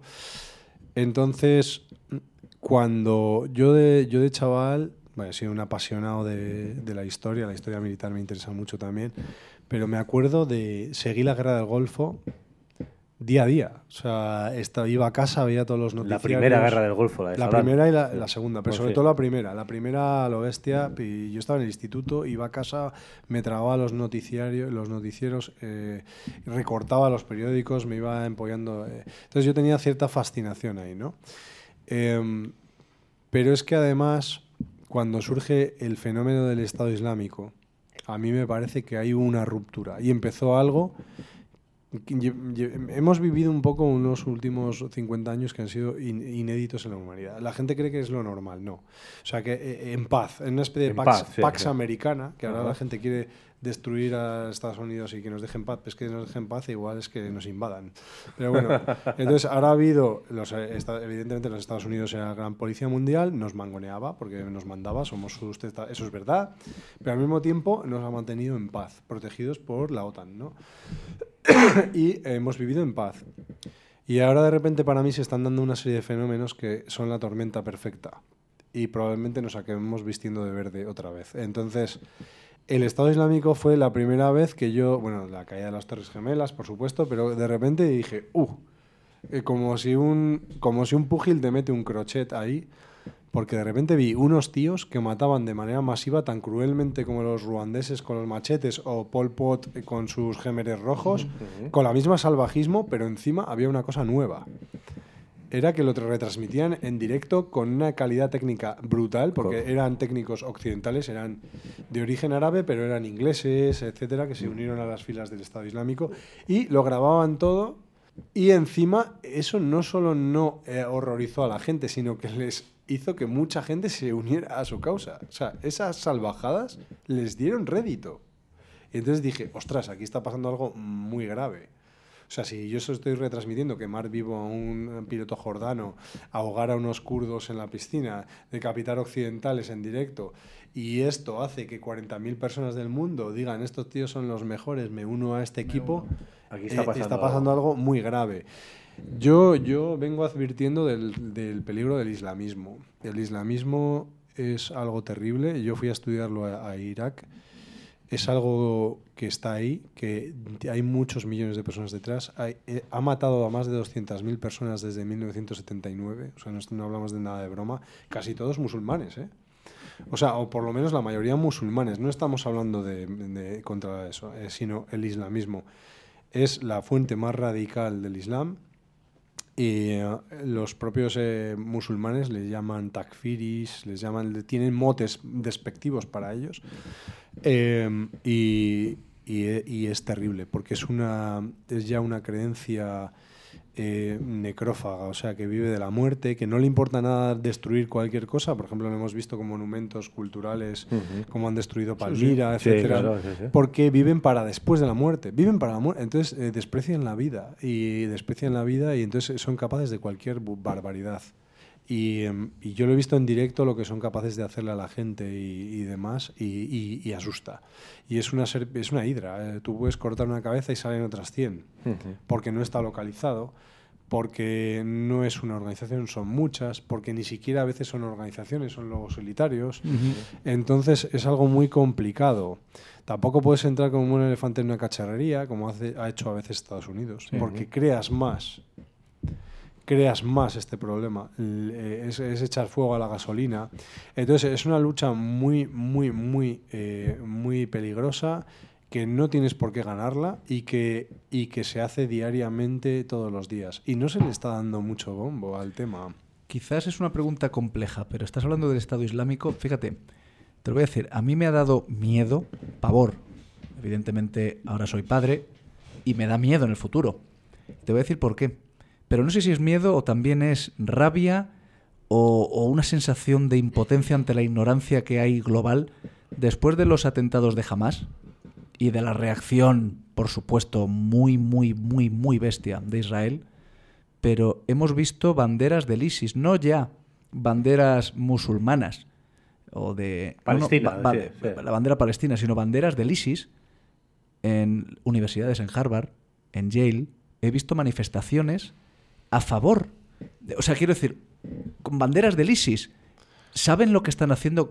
¿Qué, qué- qué está ocurriendo, en, tu- en tu opinión, para que un movimiento tan, tan, tan extremo se esté extendiendo de esa manera? ¿Qué estamos haciendo mal Yo- o cuál es el problema? Yo tengo la teoría de que, que tú hayas sufrido mucho no te da ningún derecho a hacer ciertas salvajadas. Hay líneas rojas. O sea, a ti, por ejemplo, yo comprendo a los ucranianos. Te están invadiendo tu país y combates con el invasor. Pero si los ucranianos mañana cogieran, entraran en una ciudad rusa y empezaran a violar a todas las mujeres y a tal, yo diría, oye, ¿qué estáis haciendo, amigos? Eh, entonces, mm, eso también se aplica a los sionistas. Eh, están vendiendo siempre el holocausto, mira qué mal lo pasamos, pero eso no te da derecho a entrar en un asentamiento palestino, tirar las casas Sí, y, del y- mapa, y sí. plantar unos colonos tirar ahí. misiles. Y sí, no, pero incluso los echaban de su casa. Llevan Sí. muchos años. Han hecho muchas burradas, ¿no? Esa, eh, yo he leído eh, y, y he, estado en, el- he estado en Israel y, y te os puedo asegurar que han hecho muchas salvajadas. ¿Qué pasa?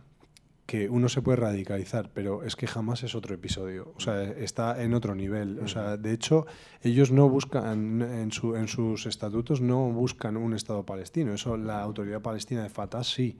Pero eh, jamás lo que quiere es un califato en Oriente Medio y matar hasta el último judío, niños y mujeres. Y encima, tú puedes.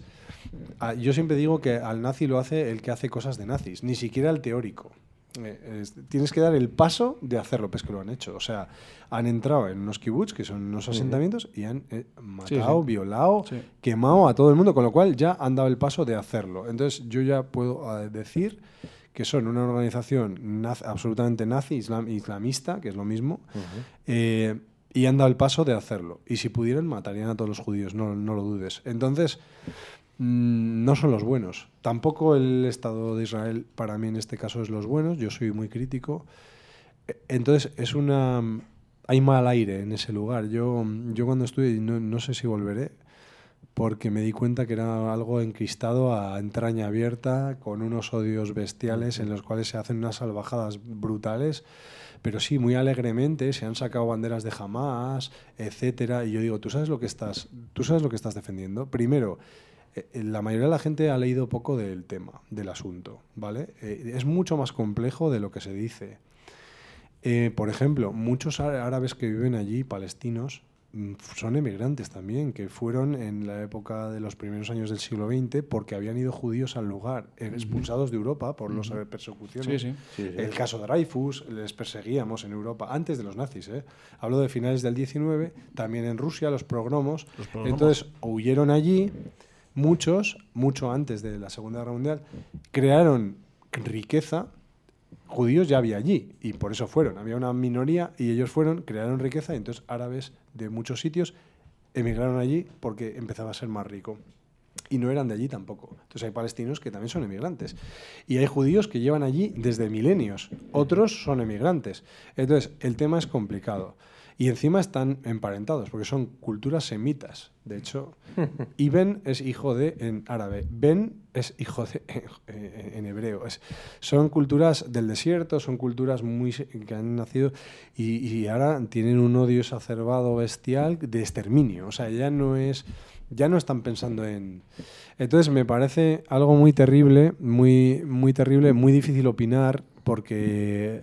Y sí, la gente muy alegremente pues se pone del lado de unos u otros con mucha facilidad y, y para mí no es nada fácil. Y yo no me pongo del lado de ninguno. De hecho, también hay que decir otra cosa. Palestina, eh, en Gaza, vamos a hablar ahora de Gaza porque no es Palestina, en Gaza, que manda jamás, se ha echado a todos los cristianos que había. De Agachita caballando, ahí vivían los cristianos, los han no echado eh, o los exterminaban. Entonces han ido desapareciendo. ¿Qué ha pasado? A los gays, pues no puedes ser gay en Gaza, amigo. Eh, las mujeres no son libres en Gaza. Si te quieres poner en bikini, te tienes que ir a Israel. Entonces. Qué curioso luego ver la bandera de Palestina y la del orgullo en alguna manifestación. Claro, entonces es curiosísimo no- aquí en de Europa. hecho hay, ga- hay gays árabes que están ya se han hecho eh, israelitas porque han huido de Gaza. Entonces mm, volvemos a lo mismo. No se puede idealizar a unos ni a otros. Unos han sufrido que hayan sufrido los palestinos tanto les da derecho a hacer lo que hizo Hamas. Pues hay gente que, que no ha puesto nada. Yo, yo he seguido periodistas que de repente, algunos de la pública, que de repente el 7 Sí, de octubre no sí. pusieron nada en Nada. las redes, nada. Y luego están todo el día con... "Ah", sí, tienes razón.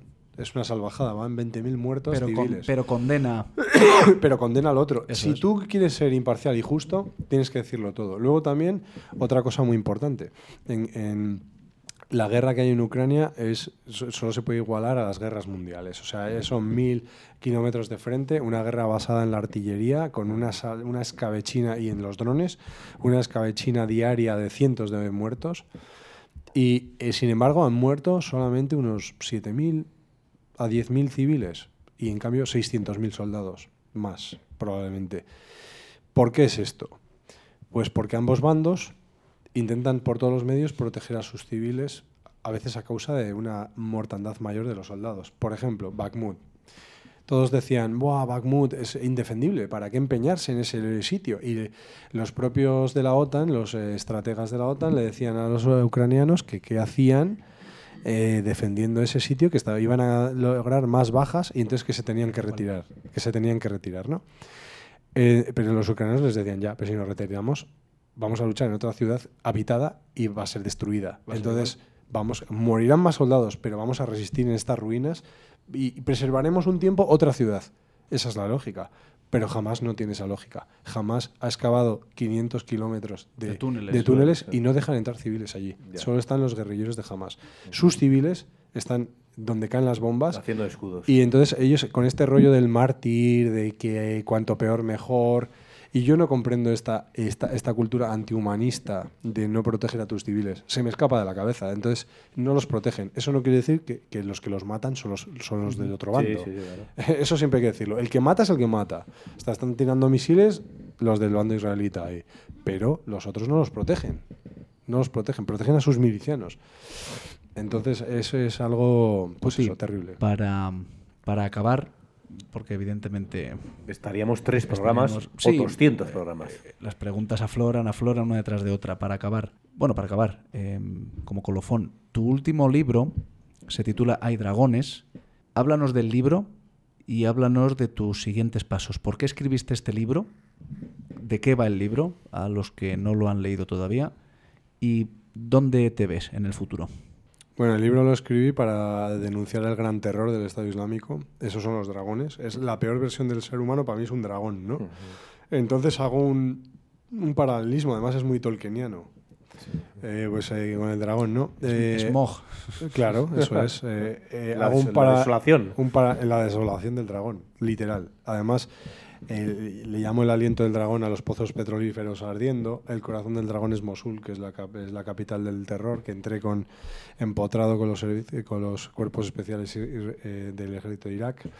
Entonces, em, hago, un, hago un retrato a través de personajes, como ha dicho Rubén, de em, la, eh, el escenario de la guerra.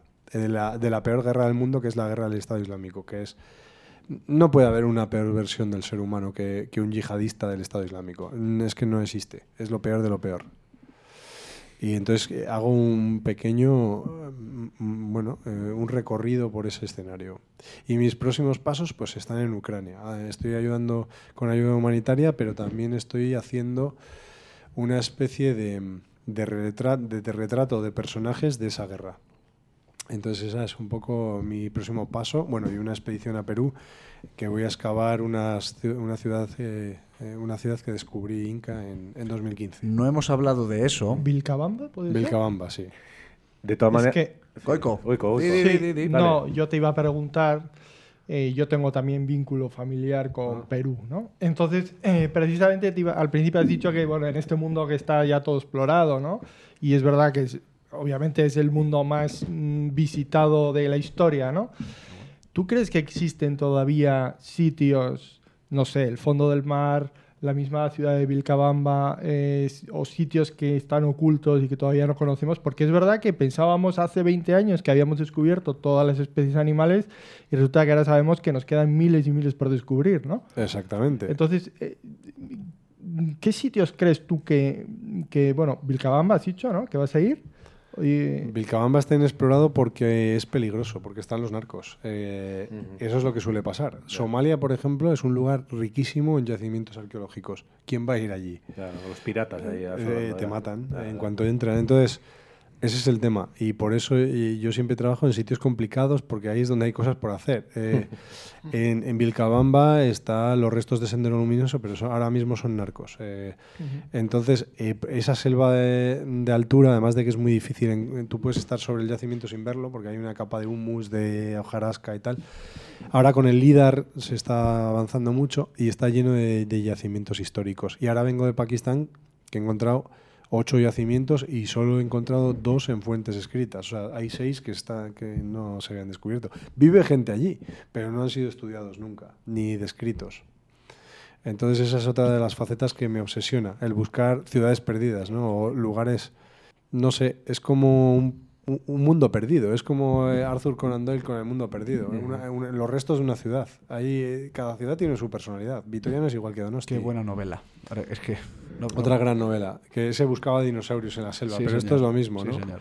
Buscas, te encuentras los restos de una ciudad y fantaseas sobre lo que eso fue. Y, y eso es, volvemos al Quijote, eh, eso, eso de viajar y fantaseando sobre lo que me encuentro, sobre restos, sobre personajes que te encuentras de frontera, que pueden ser tipo cowboy, un buscador de oro, un pirata, eh, un mercenario, un- un- por ejemplo, en, en Ucrania, para terminar, me encontré un cura, un pope, que era el único pope independentista o el primero, que la, la iglesia que es la rusa lo echaron y el tipo fue a la isla de las serpientes a dar la extrema unción a los soldados ucranianos que murieron allí y le Aquellos- capturó el Moscovia. El, el barco el, eh, le capturó, le tuvieron 70 días eh, torturando al cura y de repente el tío les, di- les echó una maldición.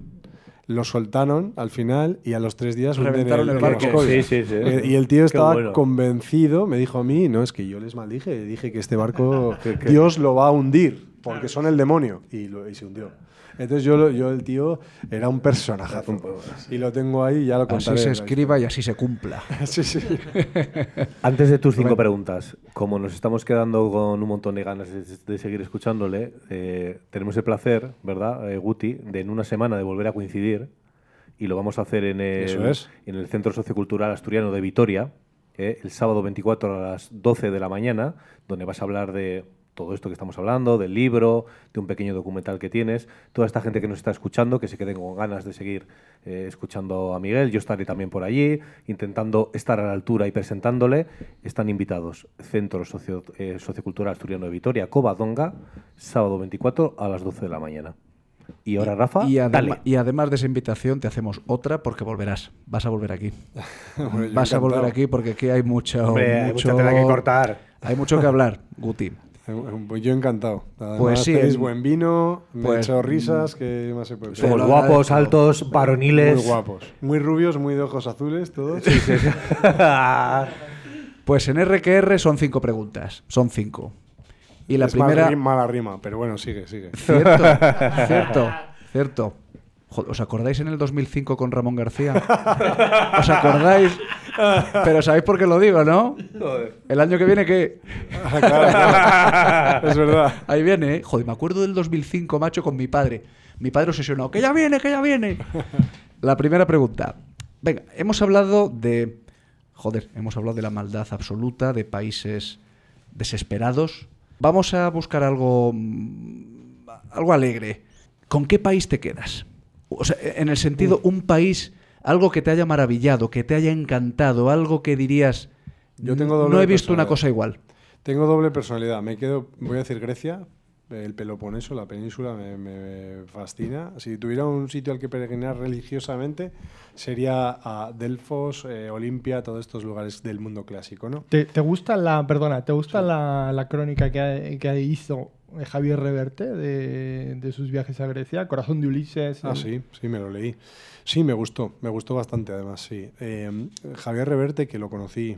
Bueno, tengo una historia rara. Te- tengo una cor- Hicimos una amistad por correspondencia, vía mail, y me prologó el primer libro. Pero cuando nos fuimos a juntar por primera vez, fue en un, en un congreso en, en Tenerife. Había quedado a cenar con él, llegué y me dijeron que se había muerto, tío. Anda. O sea, es un suceso extraño. Eh, eh, por fin nos íbamos a conocer después de años de correspondencia. Pues ese libro es de los que me gusta. A mí, Javier, tengo que decir que me parece desigual y algunos, algunos libros me parecen Sí. geniales. De hecho, uno de los libros que a mí me ha hecho escribir fue la trilogía africana de, de Javier Reverte, que Mm. El sueño de África, etcétera. Mm. Me pareció maravilloso ese libro, un clásico. De hecho, es un clásico ya. Y, Y en Corazón de- cambio, el corazón de Ulises está es- entre los buenos. Es- a mí ese es Y hay algún otro, por ejemplo, el que hizo a China, que es que odia a China. Entonces, cuando tú todo el rato está despreciando todo lo que ve, todo le parece mal. Y entonces ya no. Hay, hay algún libro que no me. Y las novelas mm, no me van. Pero ese, ese es muy bueno, el, el corazón de Ulises. Entonces, Grecia, Grecia. el Peloponeso. Sí. Tal vez sí. Segunda pregunta. Una enseñanza, una moraleja, un consejo, algo que se te quedó grabado en algún momento de tu vida y que has tenido presente hasta el día de hoy. Ostras, esta es difícil, ¿eh? A estas horas. Que las Eh, cinco preguntas de RQR, macho, ya sabes, no hay respuesta mala, pero hay una buena. Pues bueno, me quedo con lo que he dicho de la Odisea, ¿no? Ese estoicismo que lo tienen los nativos. Los nativos no, los, no, los no piden perdón, efectivamente, no entienden. eh, y, y al mismo tiempo tienen un estoicismo que te puedes estar muriendo ahí y ellos no van a montar un drama. También si se mueren sus hijos. Yo he estado con uno hablando que se le acaba de ahogar un hijo y mantenía la compostura. Esto aquí es imposible. Pues eh, vuelvo a Ulises y creo que hay que mm, tener un corazón sufrido, un corazón esforzado porque te espera una singladura en, el- en un mar duro y eso no quiere decir perder la humanidad, ni la empatía, ni de hablar de tus sentimientos si procede. Pero no hay que perder un poco el estoicismo y, la dure- y ser un poco duros, tío. Pues chicos, jóvenes, niños. ¿Lo habéis escuchado? Escuchad algo y leed, sobre todo leed, de la escuela estoica. A lo mejor aprendéis algo. Entre tanto videojuego y mm, TikTok, a lo mejor algo, algo llega. Y de Lulus. Tercera pregunta. Pues la última multa o sanción que te hayan puesto. Guti. Pues eh, seguramente será de tráfico. Y mira, me multan siempre que voy a Madrid. No sé qué hago. Ah, la capital, la capital, macho. No, es por el camino. Es Vas- que vas yo con creo cha- que, con chapela vas, ¿o Yo creo que hay más radares ahí que en la frontera de Irak, tío. Oye, te, te- te- te han, te han puesto, joder, un viajero como tú, ¿te han puesto alguna multa o alguna sanción o cárcel en algún momento en Bueno, eso algún es mor- país? mordida. Bueno, Mordida. mira, ahí. rápido. Una vez rápido. en, en la batalla de Mosul cogí un casquillo de bala. Es decir, bueno, del suelo. Estaba lleno. Entonces cogí y lo guardé en mi mochila. Y al salir en el aeropuerto de Erbil había cinco, cinco sitios con rayos X, porque claro, con la amenaza que había, y de repente encontraron el casquillo. Y bueno, llegué allí y me, y me hicieron, me, me hicieron, me querían hacer firmar cuatro hojas en árabe y yo no sabía lo que firmaba. Y le dije, no firmo. Y dice, pues vas a perder el avión. Y le dije, pues pierdo el avión, pero yo no voy a firmar algo que no. Resulta que sacar mm, realmente es un delito de tráfico de armas. Eh, También las municiones. Es que eh, una cosa que, que hay que aprender en los viajes, y yo con error también, hay que tener mucho cuidado que eh, hay gestos, tú tienes que estar muy bien informado de lo que haces. Hay gestos que te parecen una chorrada, pero sacar munición, aunque sea un casquillo que has cogido, es pasar una frontera con munición. Entonces, eso que estaba firmando era que yo era un traficante de armas porque me habían pillado. Bueno, la típica firma, ¿no? Y, y al final los policías kurdos se apiadaron de mí y, y se miraron entre sí y dijeron, va, esto no ha pasado. Rompieron la hoja y gracias a eso yo no estoy en listas internacionales como un traficante de, de armas. ¿Y el casquillo dónde está? Eh, Se lo quedaron ellos, claro. Y, yo- y De, vamos- mo- de momento. Cuarta pregunta. cuarta pregunta. Joder, un tío como tú y después de ver Indiana Jones 4, que yo la defiendo, extraterrestres. Te has pasado ahí. ¿Sí o no? A ver, la, la prueba de que hay una vida, eh, civilización en el universo somos nosotros. Con lo cual, ya hay una prueba científica de que eso es posible.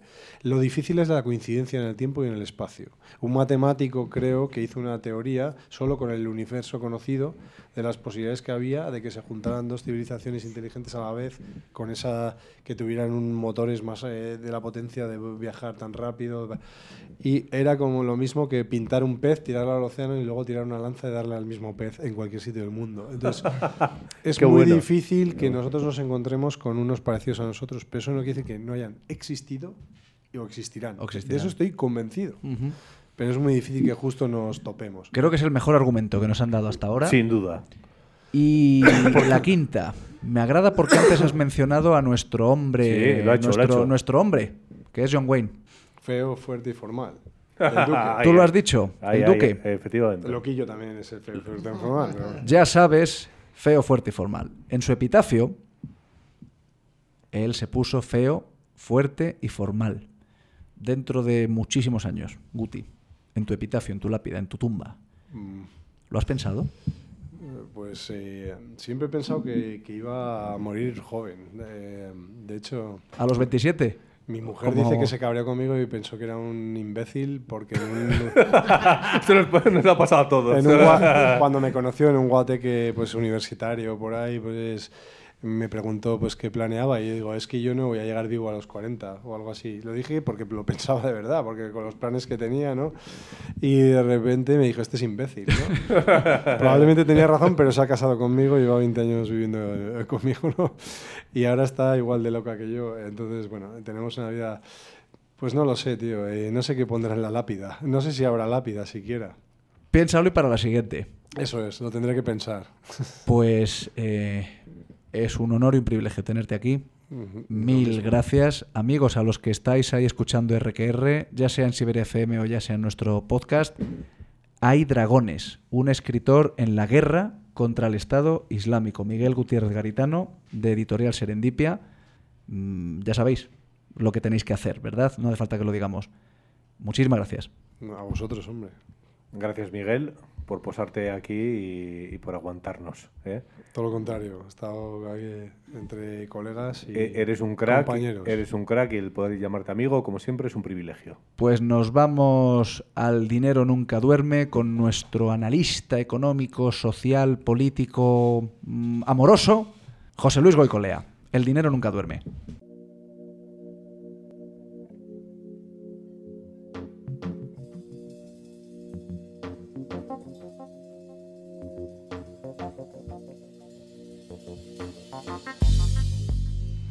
¿Te parecen complicadas las finanzas? No lo son, salvo que queramos hacerlas complicadas. Imagina que vas al taller con el coche y el mecánico te suelta. El problema es que el sistema de irrigación de la lente hidroscópica está operando con un déficit en el medio acuoso solvente requiriendo una recarga inmediata de la solución líquida con una relación de dos átomos de hidrógeno por uno de oxígeno. ¡Hala! Así. Sin anestesia. Rápidamente le pedimos explicaciones porque no entendemos nada hasta ser capaces de traducirlo a nuestro esquema de conocimientos. Em, resulta que al limpia le falta agua.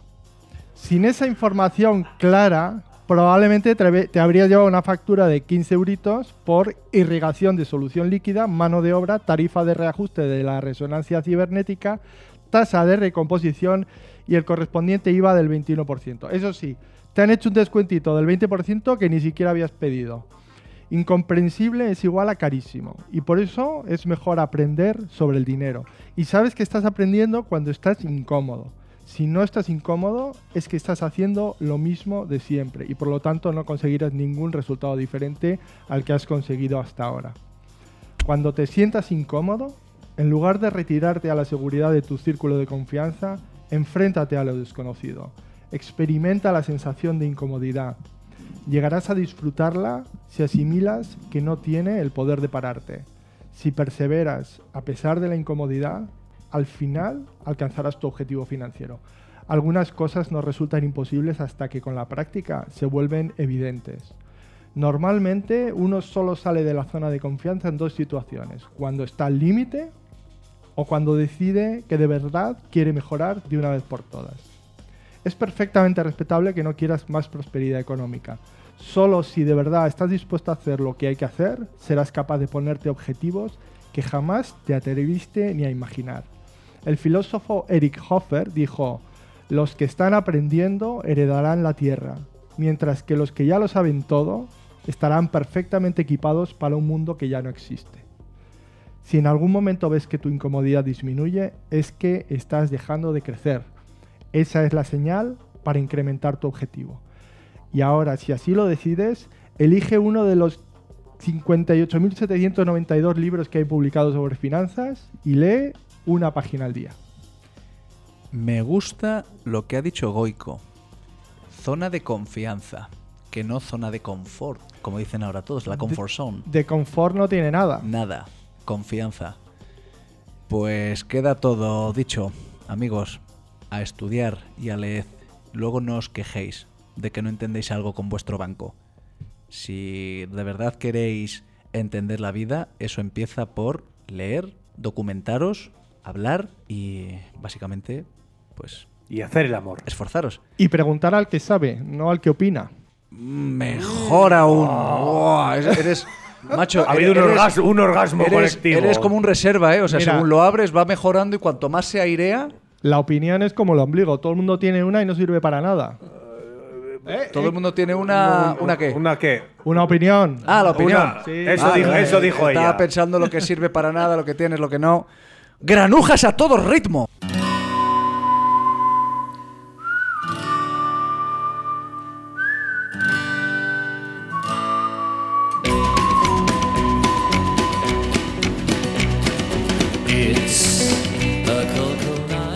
Siguiendo con lo que hemos hablado hoy con Miguel Gutiérrez Garitano, nos vamos de viaje. RQR es un viaje en sí y hoy os hemos traído un auténtico viajero. Y los viajeros muchas veces llevan música en sus largas travesías, en sus largas epopeyas transoceánicas.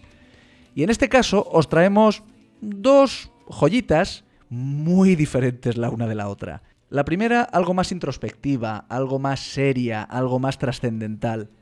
Y es que hace unos años Sam Penn dirigió una película también de viajes que se llama Into the Wild, de un chaval que después de estudiar decidió viajar y se fue.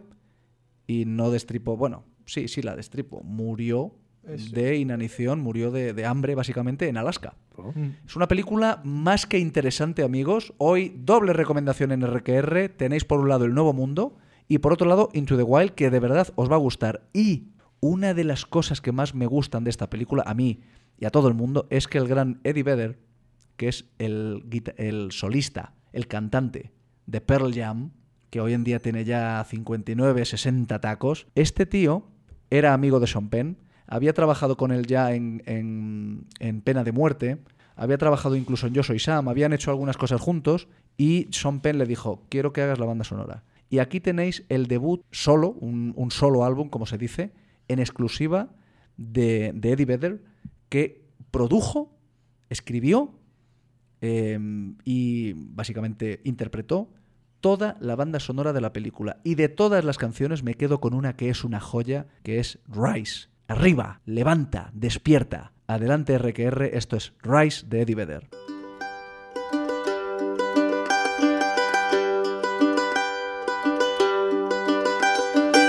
Such is the way of the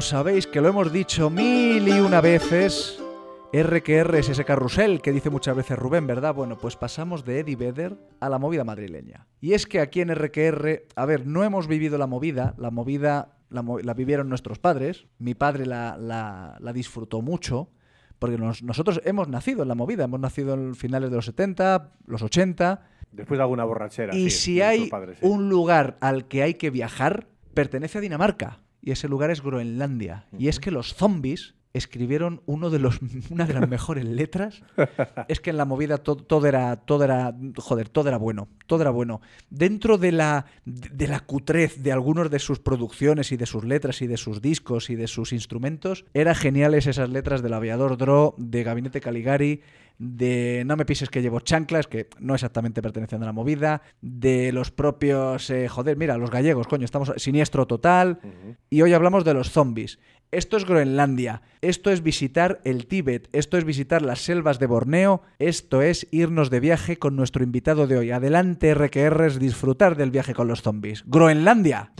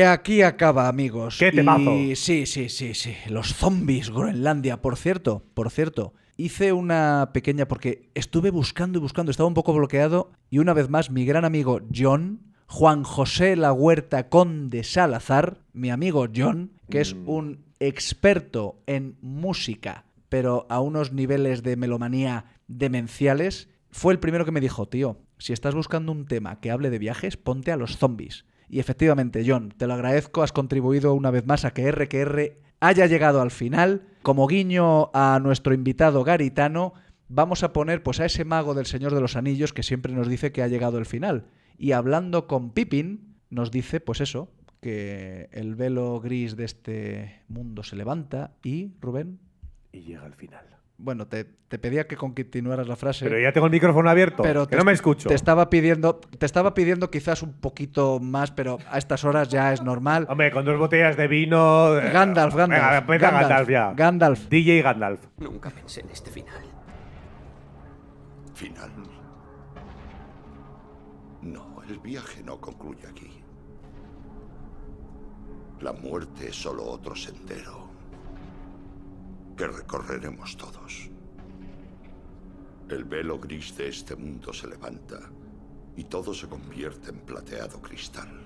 Es entonces cuando se ve. ¿Qué? Gandalf. Alf? ¿Qué se ve? La blanca orilla. Y más allá. La inmensa campiña verde tendida ante un fugaz amanecer. Bueno, eso no está mal. No. Como tampoco está mal nuestro humilde programa, amigos. Si nos escucháis, por favor, desde Radiópolis en Sevilla, desde Siberia FM en Vitoria, desde nuestro podcast que llega a Estados Unidos, México, Argentina, La Pampa o todo el continente europeo, todo el, el Bierzo, el El Bier- Bierzo. sí, sí, Oye, sí, sí. Alberto, eres nuestro... Tío, cada vez tenemos más público aquí. ¿Qué tal? Bien, bien. Bien, bien. Pero, a Así, ver, a lo goico, a lo no, no. goico. Bien, bien. ¿Qué tal? Bien, bien. Di ¿Qué lo que tal? estabas diciendo antes. Viva el vino. Viva el vino. ¡Viva el vino! Como decía Aznar. ¿Y quién eres tú para decirme a mí las copas de vino que tengo que beber? ¿Os acordáis de aquella metida de pata de Aznar? Joder, Aznar. José Mari. Alberto, eres bienvenido aquí siempre. Tú y los padres fundadores de RQR. Correcto. Por favor, dadle a compartir, dadle al like de RQR, seguidnos en nuestro canal de Ciber FM y en Spotify, por Y- favor. y en Instagram. Y en el Instagram que ha creado Rubén, del cual yo me desentiendo siempre, ahora y por los siglos de los siglos. Amén. Y a todos esos seguidores que nos estáis escuchando, a Maito, a Juanca. Hombre, Maito, Maito, a te queremos. A Carla, a mi primo Jaime, A Mónica. a, a Mónica. Es que son. A Gabriela. A Gabriela, tío, que son más de 40.000 A los Pa- que nos escuchan. Paquito, Paquito, te queremos. A Paquito. Muy amigo de Guti mío, Paquito. Exacto. A Alexis, que no ha podido estar aquí hoy. A todo el equipo de Siberia FM y a todos y cada uno de vosotros que estáis ahí detrás del teléfono o de la radio, os mandamos un abrazo, os deseamos toda la salud y la felicidad del mundo en estos 15 días que vienen por delante hasta el episodio número 11. Aquí, servidor. Que viene, que viene, Rafa, que viene, que viene. Se despiden. Que viene. Muchísimas gracias.